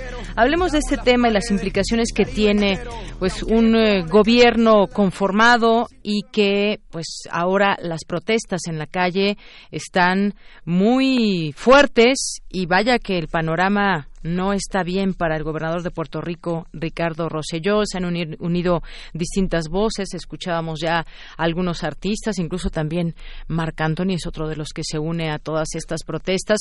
Platiquemos del tema con el doctor Adolfo Laborde Carranco. Él es doctor en Ciencias Políticas y Sociales por la UNAM, es analista e internacionalista. Doctor, ¿cómo está? Muy buenas tardes. Doña qué gusto escucharte. Muy buenas tardes. Saludos a todos. Igualmente, bueno, pues después de estas eh, vacaciones, doctor, regresamos a analizar distintos temas y entre ellos, pues nos encontramos con este esta multitudinaria marcha en particular que exige la renuncia de Ricardo Rosselló. Pues, ¿qué opinión le merece lo que está sucediendo en Puerto Rico? Es una crisis que ya lleva algunos días, 10 días de, de protestas, han subido de tono eh, lo dices bien, eh, hay una hay un descontento por este chat en donde se critica la oposición, pero eso se combina con un problema eh, gravísimo que en el cual no se ha podido recuperar la isla del huracán del año pasado, de 2000, creo que fue el 2017, María, en donde pues hubo una gran cantidad de pérdidas, una deuda de, la isla por más de 70 mil millones de dólares, no ha habido un rescate y ha habido también críticas ¿no? de, parte del señor Trump y ha habido también una mala economía, ¿no? Llevan muchos años de recesión, ha habido una gran migración de, isleños a, Estados Unidos y, esto pues nada más, nada menos viene a complicar la ecuación, eh, ya lo ya lo comentó el propio eh, Ricardo, no se presentará a la reelección, pero eso no es suficiente, se está pidiendo la eh, pues la renuncia de una de una de, de este partido que de alguna manera defendía eh, pues la incorporación de, Puerto Rico como un estado más de la Unión Americana y, bueno pues no sabemos si esto le vaya a alcanzar. Es probable que esto eh, pues tenga consecuencias pues graves no consecuencias de gobernabilidad y, por supuesto pues ya se tomarán las cartas en el asunto cuando de, Estados Unidos que, que, son los de alguna manera los responsables de establecer al gobernador de la isla pues este, presionen sobre el futuro de este personaje. Así es, el futuro de este personaje y por supuesto también el futuro de esta de este de este país. Él dice que debe ser respetuoso del orden constitucional y le da la bienvenida al proceso comenzado por la Asamblea Legislativa y dice que lo enfrentará con toda la verdad, fuerza y de manera responsable. Aquí quizás lo, lo grave es como pues deja ver esas em, pues esas ideas, esa forma de expresarse sobre pues ciertas eh, personas que son pues conocidas dentro también de eh, Puerto Rico o su forma de ver sobre eh, temas como la homosexualidad, por ejemplo, y sobre todo también con quien lo hizo, porque no no fue no fue cualquier cosa y esto pues vemos un reclamo muy explícito de, el pueblo de Puerto Rico ante esta ante esta situación. Sí, efectivamente ya eh, me parece no será un interlocutor válido, ¿no? Su, capital político se ha degradado a niveles muy bajos y eso de alguna manera pues va a repercutir en que ante un eventual proceso de negociación política en oposición o con eh, los eh, habitantes de la isla pues no sea una realidad. Entonces sí me parece que eh, los días de este personaje están contados tendrá que renunciar y tendrá que haber por supuesto la, sucesión quién será el que esté al mando, seguramente no será el segundo porque ya renunció también y, estará en manos de, de, otro personaje que intente pues eh, validar eh, pues este periodo eh, presidencial hasta el 2020 y pues también veremos si su partido tiene la capacidad de, recuperar la confianza de, una de una serie de electores que están muy desilusionados por este comportamiento. Claro, doctor, y además lo que nos preguntábamos por la mañana era si esto era posible de manera de por la vía legal, porque bueno, puede haber manifestaciones y demás y él se ve se puede ver presionado, pero legalmente podría dejar el cargo. Sí, lo puede renunciar y entra eh, eh, pues un miembro de, su gabinete, repito, el, vicegobernador o, el, segundo amando sería el que el que, el que lo tendría que sustituir, pero bueno, esta persona también ya renunció a su cargo, entonces habría una tercera figura que no se sabe eh, exactamente quién será, pero eso generaría pues un mayor vacío de poder. repito, esto no sería tan grave si no se tratara de, una situación tan complicada en, una, en, una, en un contexto de crisis económica, ¿no? de recuperación en el proceso de reconstrucción de la isla y sobre todo en un, en, una, en un horizonte pues, que no se ve nada eh, de, venidero, ¿no? En términos de, recuperación económica. Claro. Y bueno, pues eso por una parte, este tema que estaremos viendo ya prácticamente, pues estaría dicho todo esto ante la situación que impera y ante ese enojo de los puertorriqueños. Por otra parte, doctor, se reunió en el canciller Marcelo Ebrard y Mike Pompeo eh, eh, de Estados Unidos. se reunieron y se van a reunir dentro de 45 días en Washington para evaluar ese compromiso de México de contener la ola de migrantes. Eh, eh, algo de lo que no se habló y que quizás estemos también a la expectativa es del tercer país seguro, si México podría acceder para ser un tercer país seguro, pero ¿cómo vio esta, esta reunión y lo que, de lo que sí se habló en ella? Bueno, fue una reunión rápida, ¿no? el, señor Pompeo, eh, como decimos en México, mató dos pájaros de un tiro, se reunió también con otros personajes en El Salvador, fue una reunión rápida, no hubo con conferencia de prensa, el comunicado de México es muy general, eh, se incorporaron de acuerdo a nuestra Cancillería otros temas como el control de, armas por cinco puntos fronterizos, además de, lo que será la repartición de los bienes o el reclamo de los bienes del señor Chapo, y eh, pues, me parece que bueno pues vino a palomear, vino a ver que estábamos haciendo bien las cosas, no se habló o se dice que se deja a un lado en la negociación bilateral eh, la incorporación de México como tercer país seguro, pero bueno, hay que recordar que esto es un proceso eh, de observación, así lo dijo el señor Trump, eh, faltan otros 45 días, estamos en una coyuntura política complicada en México y en Estados Unidos por el proceso preelectoral y nada garantiza que, que vuelva a haber pues una presión por parte del gobierno norteamericano hacia el mexicano para que no solamente cambie la política migratoria restrictiva de una de a una restrictiva, sino que también eh, abiertamente de, dentro de la eh, constitucionalidad del orden jurídico en México se cambie esta figura y pase a un proceso legislativo de aprobación. Claro, ese será ya un tema también del que se debe hablar con mucha mayor eh, tranquilidad en su momento porque tiene muchas implicaciones. Y bueno, pues ya para terminar, doctor, me gustaría preguntarle pues cómo ha visto durante estos días que ya se cumplieron 45 días de aquella evaluación o de aquel, aquel acuerdo que hubo con Estados Unidos por este tema de la migración y los aranceles y toda esta situación. México, digamos que ha puesto mucha más atención en la frontera sur. ¿Cómo ha visto usted con qué balance hace? Bueno, es una eh, situación compleja porque eh, se cambia repentinamente no solamente la estructura del Instituto Nacional de Migración, sino su naturaleza, ¿no? Se moviliza la Guardia Nacional, que no tiene esas funciones, pero bueno, para salir del, del paso se, se está eh, dando pauta a una política restrictiva a través de, su, de, su, la vigilancia.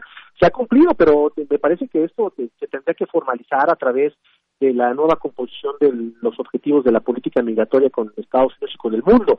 Entonces, esto es temporal, efectivamente, eh, se, necesitan recursos para atender la compleja eh, situación de muchas personas que están no solamente en la frontera sur, sino que en la frontera norte, especialmente en las ciudades fronterizas, y también, pues, un poco entender el espíritu de, del asilo y del refugio que Estados Unidos ha cambiado. Entonces eso me parece que tendrá que eh, modificarse, ¿no? Nuestra política migratoria se tendrá que ajustar a esas nuevas medidas y, bueno, pues por el momento las cosas eh, se han hecho bien, se ha cumplido, se ha alejado hasta el momento la amenaza de, la, implantación de aranceles y se le da certidumbre a este proceso de ratificación del Tratado de Libre Comercio en Estados Unidos, que no es una garantía porque también hay una situación compleja al interior del Partido Republicano y Demócrata. Así es. Y bueno, pues también tuvimos en estos días esa eh, nota de que se iban a hacer redadas en distintos estados de la Unión Americana, que finalmente pues se habla de una poca efectividad en esas redadas con el fin de pues deportar a, migrantes de distintas nacionalidades. Sí, me parece que eso tiene una, un componente más mediático, ¿no? Para sembrar incertidumbre, para presionar a México, ¿no? Es otra estrategia de, golpeteo mediático, no son mensajes eh, informales que se están enviando y bueno, nuestro país está eh, haciendo lo, propio, ¿no? El, canciller se reunió con su equipo de trabajo eh, hace ocho días, ¿no? Cuando fue la, la, amenaza, se, se, dio monitoreo y, y ofrecieron la ayuda correspondiente en caso de que se vinieran estas eh, serie de, redadas. Sin embargo, bueno, no, no funcionó, pero no quiere decir que no pase, ¿no? Entonces, ya está la, la, la política migratoria de Estados Unidos, se van a, a regresar a los que tienen orden de, de, de, regreso, ¿no? De los que ya el juez o, la corte te les dio eh, pues una orden de, repatriación y eh, pues eso también no quiere decir que, otra población que tiene un carácter de documentado no esté sujeta a las presiones y las detenciones de, la patrulla fronteriza. Así es. Bueno, bueno, doctor, pues muchísimas gracias. Por supuesto, seguiremos platicando de estos temas en lo subsecuente eh, y gracias por lo pronto por estos minutos aquí en Prisma RU de Radio UNAM.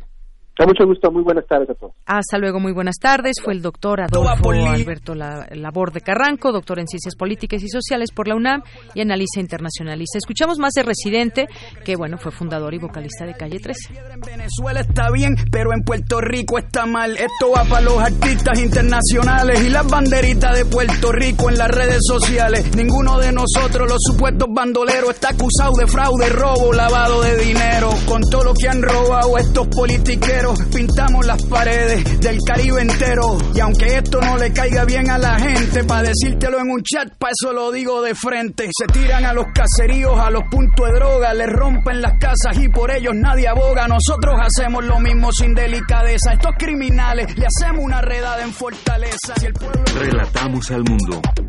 Relatamos al mundo.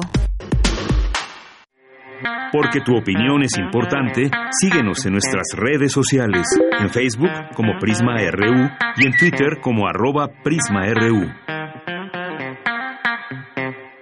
Bueno, continuamos y ya casi nos vamos a la cartografía, pero como les habíamos dicho, el maestro Carlos Narro está por aquí y nos tiene una información que dar. ¿Cómo estás, Carlos? ¿Qué tal? ¿Cómo estás? Muy bien. Pues hoy en este de manera extraordinaria cayéndoles en lunes, porque es la única oportunidad para invitarlos a una función de cine este especial especial hoy en el en el metro en el metro Zapata han organizado ahí un espacio que funciona ya con cada vez más regularidad como sala de cine.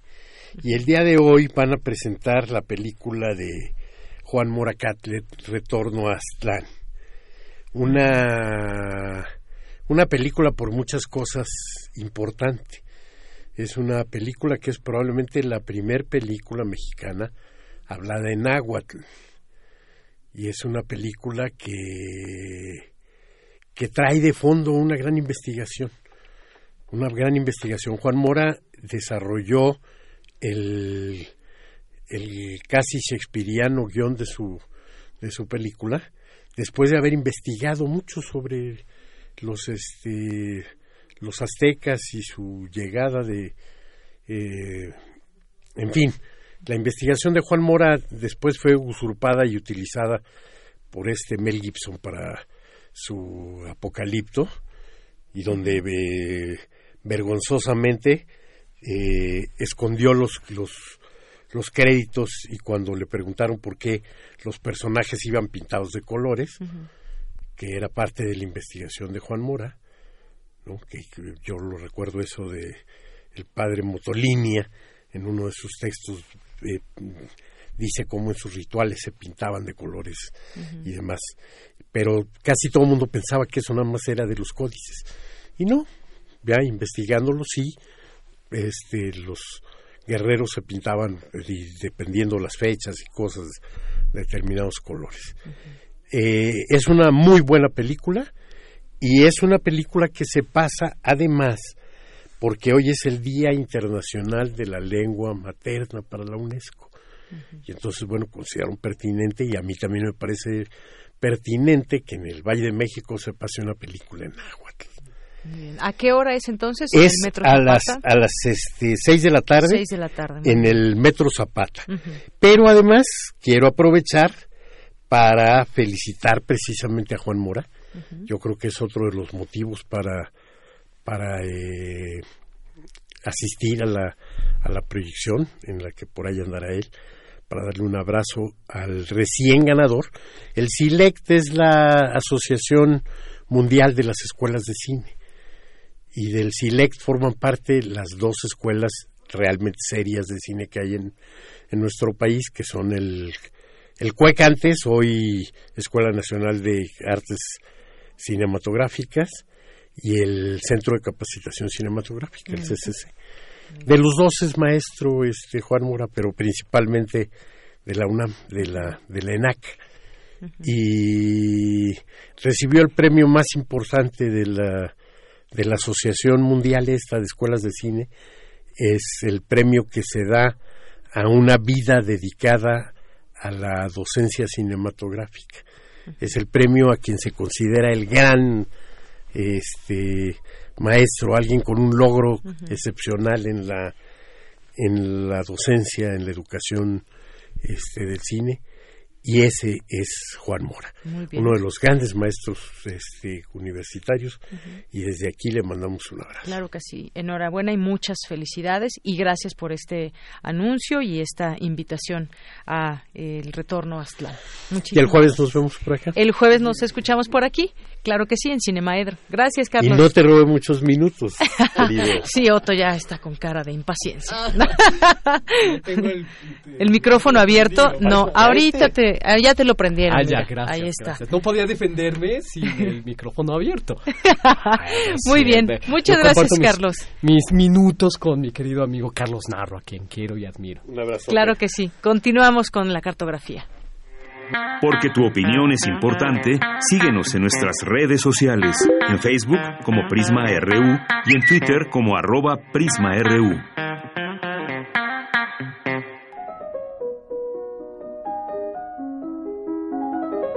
Cartografía RU con Otto Cázares.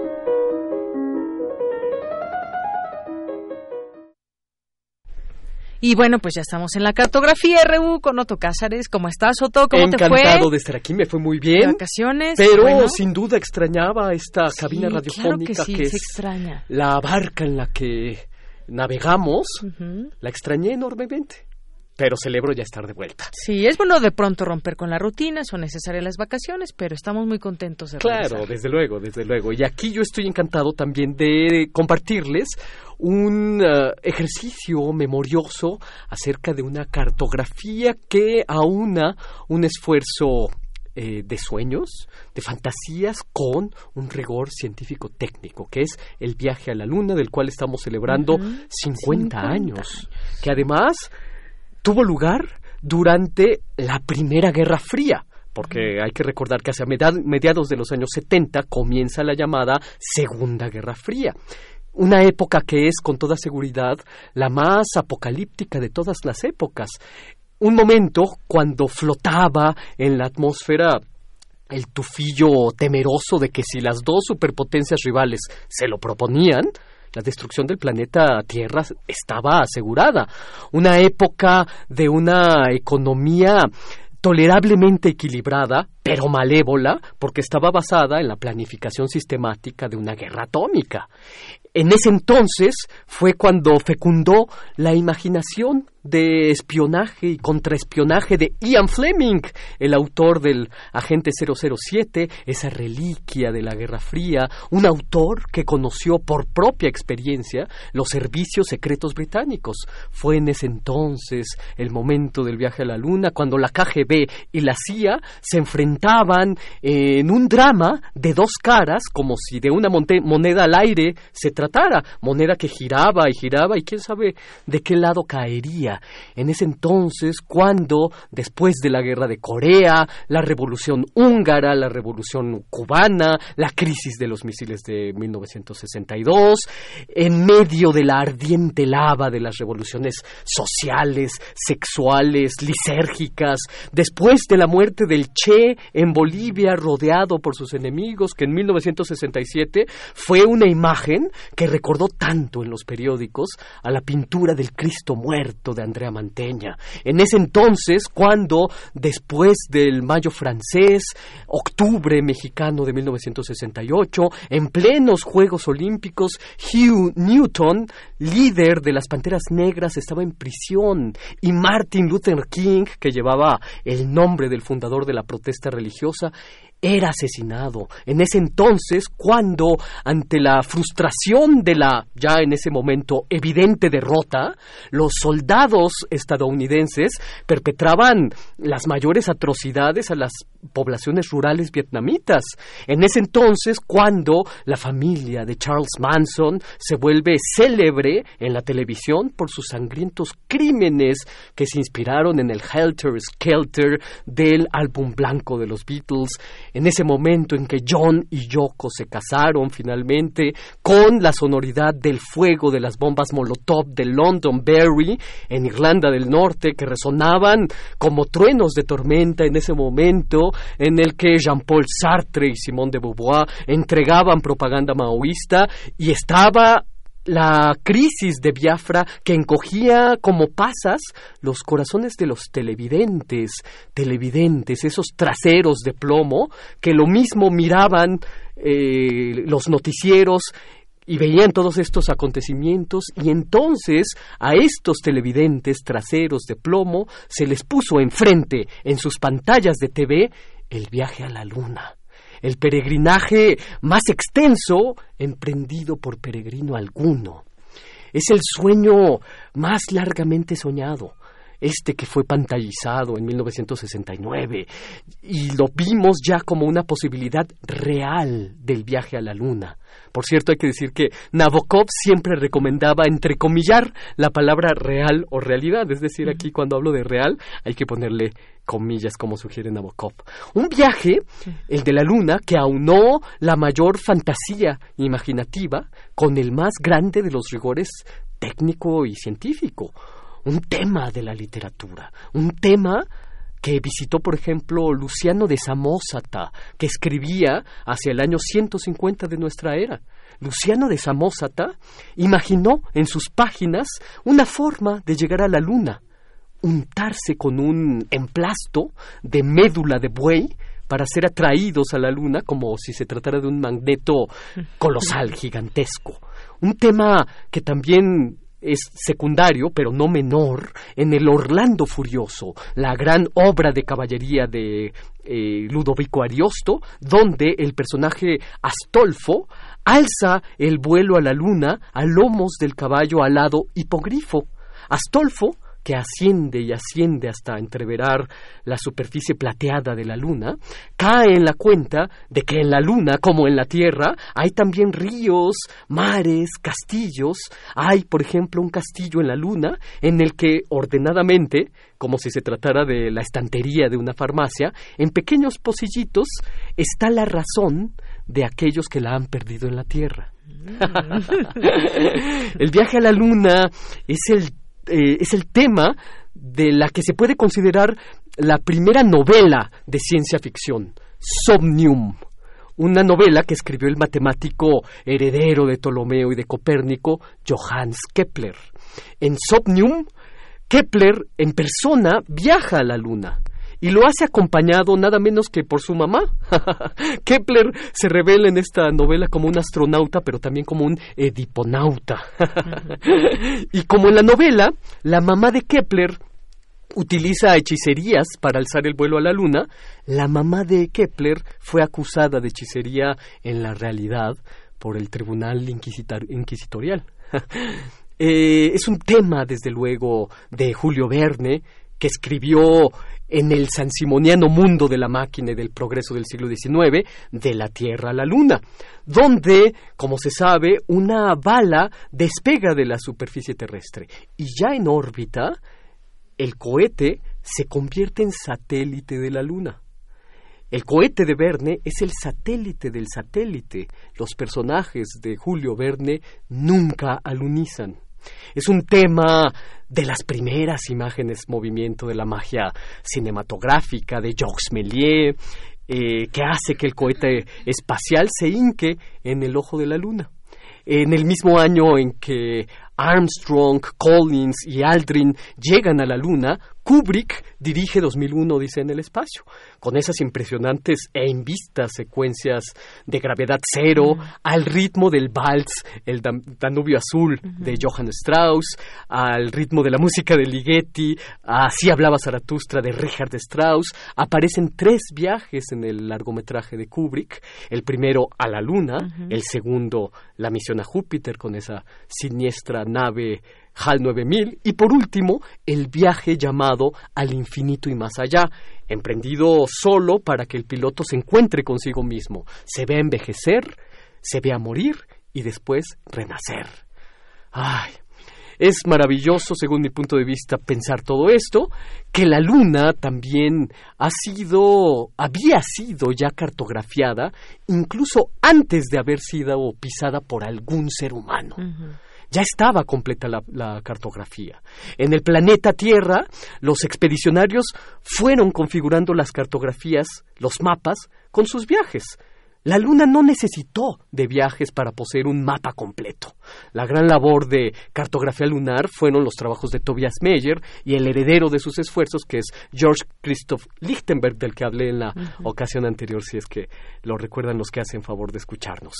Eh, a las islas de la Tierra son los nombres de sus descubridores al que se le agrega la desinencia A o IA, que le da el valor de Tierra D, a los nombres de las, de las islas. Por ejemplo, las descubiertas por Bermúdez se llaman Bermuda, o las descubiertas por Colón se llaman Colombia, o las por Américo, América, y así sucesivamente. Pero la luna no tiene el nombre de ningún descubridor. Lleva el nombre de un día de la semana. No se llama, siguiendo esa regla de los descubridores de la Tierra, ni Luciana, ni Orlanda, ni Keplera, ni Berna, ni Melia, ni Cúbrica. No se llama Armstronga, Aldrina, no se llama Colina. ¿eh? Se llama Luna y la luna siempre había sido imperio de los exiliados, descubridores de la imaginación, esa nave que hace 50 años puso en la luna a Armstrong, a Collins y a Aldrin, tuvo por nombre afortunadísimo Apolo, que es el dios griego de los sueños, las apariencias bienhechoras, pero también el del orden racional. Sí, el viaje a la luna está hecho de sueños y de rigor racional Y esto es lo que yo tengo que decir este lunes 22 de julio de 2019. Pues qué bonito, todo lo que inspira a la luna y que se ha quedado también en muchos textos, en muchos poemas, en muchas cosas que estar en la luna, por ejemplo, ¿no? Es un término que solemos utilizar. Claro, Estoy en la estar en la luna. luna, ser un lunático. Exacto. eh, los lunes al sol, etcétera, expresiones que habitan en nuestro lenguaje que sí nos acompañarán siempre, porque la luna es un elemento simbólico de nuestra percepción, de nuestro estar en el planeta Tierra, viéndolo además mudar en todas sus fases. Así es. Bueno, Mm. pues Otto Cázares, como siempre, muchas gracias Encantado. y buen regreso de vacaciones. Sí, encantado. Bueno, nos vamos ahora con las actividades que habrá en la sala Julián Carrillo. Al sobremesa. Sala Julián Carrillo presenta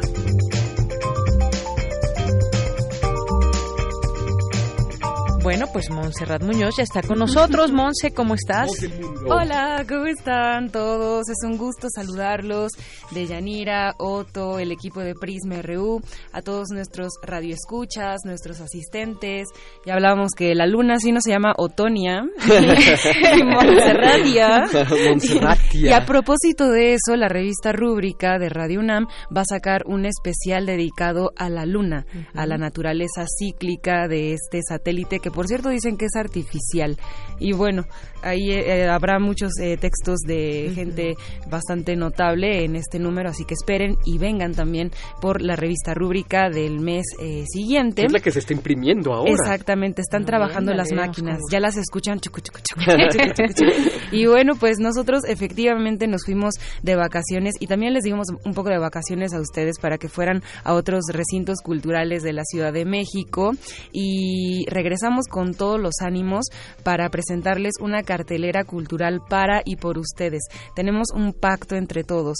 Ustedes anotan la dirección de Radio UNAM, que es Adolfo Prieto número 133 en la Colonia del Valle y a partir del 2 de agosto de, bueno, sí, del 1 de agosto que será jueves, tenemos teatro, teatro para ustedes a las 8 de la noche con una obra sobre la sensatez y la cautela.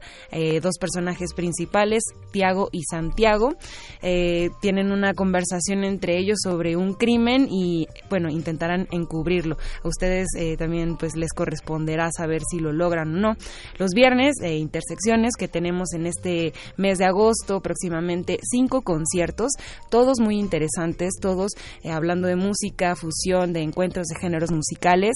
Y comenzamos con Natural Sounds, que le mandamos un saludo a Andrés, a Joel y a Jesús, que se van de, a Oaxaca de vacaciones también en Mm. esta semana, pero regresarán justo para su concierto.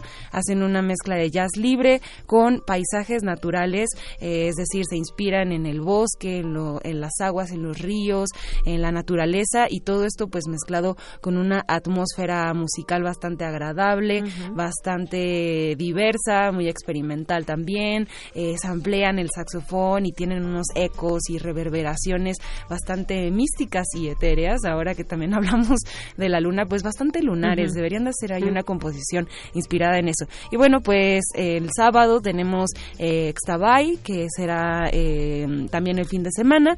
¿Ya vieron Extabay? Es una obra no. preciosa, Aún no. fuerte, divertida. Y muchos me han hablado ya de, ya de su fuerza. Gótica. Sí.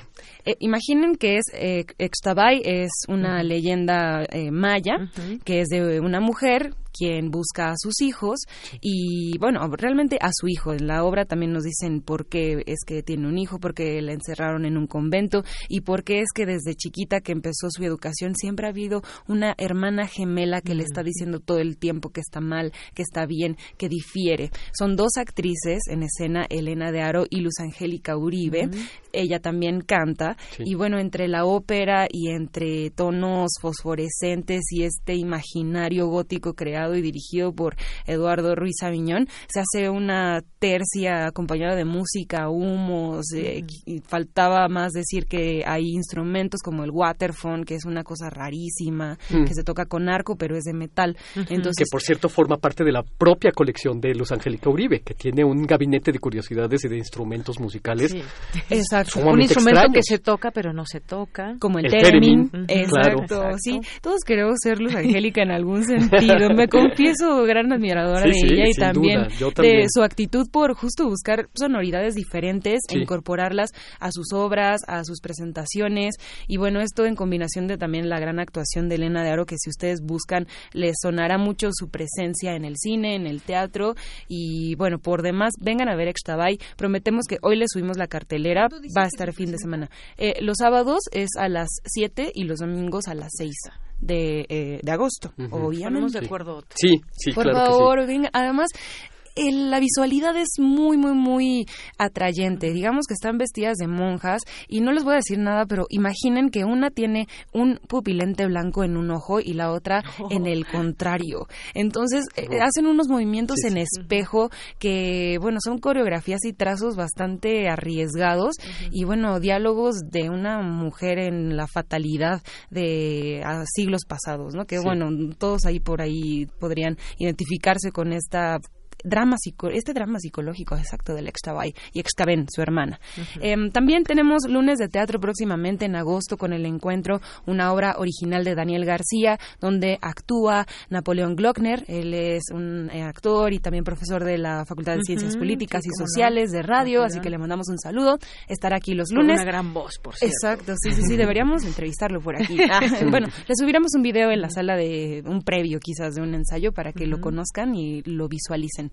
Ahora, eh, también los martes vuelve ya la finalización de la saga por confianza, que ya tuvimos bajo confianza y contra confianza de Peregrino Teatro y de Mego Artes Escénicas. Son compañías de jóvenes muy talentosos que nos han hecho reír y también nos han hecho cuestionarnos acerca de la situación del narcotráfico en nuestro país. Es una historia ficticia que sucede en un cabaret y bueno, también ahí a propósito de esta historia ligan pues eh, mm, digamos historias ficticias y también un poco reales de cárteles aquí en claro. México.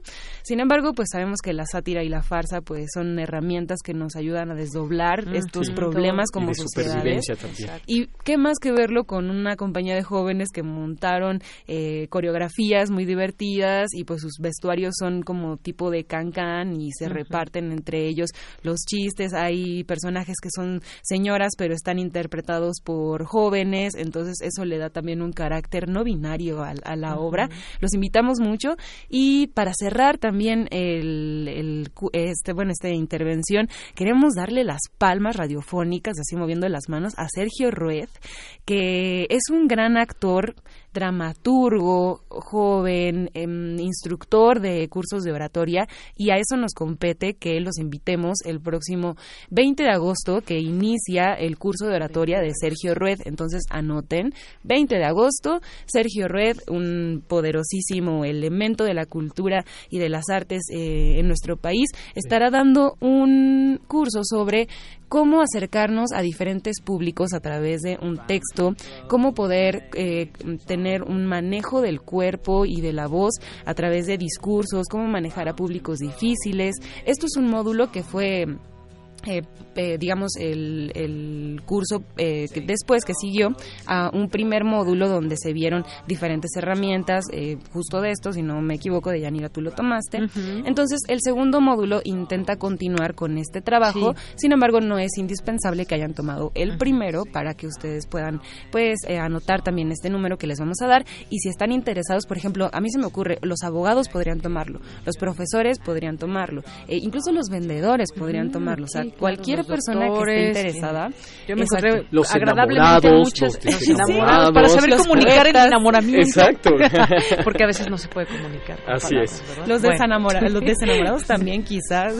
Sí, Bueno. claro, para Bueno. darle nombre a lo que nos ocurre. Pues sí, ya con Sergio esto Rueda. nos despedimos. Este curso de Sergio Rueda, a ver si un día lo invitamos. El teléfono que rapidísimo es platique. 56 23 32 72 56 23 32 72 para que lo tomen hablen, pidan informes y les contamos sobre fechas, horarios, costos e inscripción. Perfecto. Pues muchas gracias, Monserrat Muñoz. ustedes, gracias a, todos. todo nuestro auditorio. Gracias, Otto. Gracias a todo el equipo. Yo soy de Yanira Morán y nos escuchamos mañana en punto de la una de la tarde. Buenas tardes y buen provecho.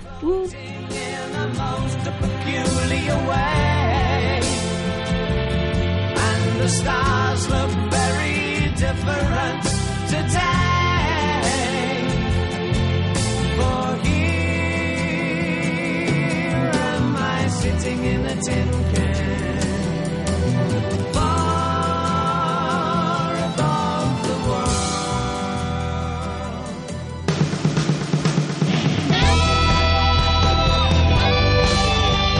Prisma RU. Relatamos al mundo.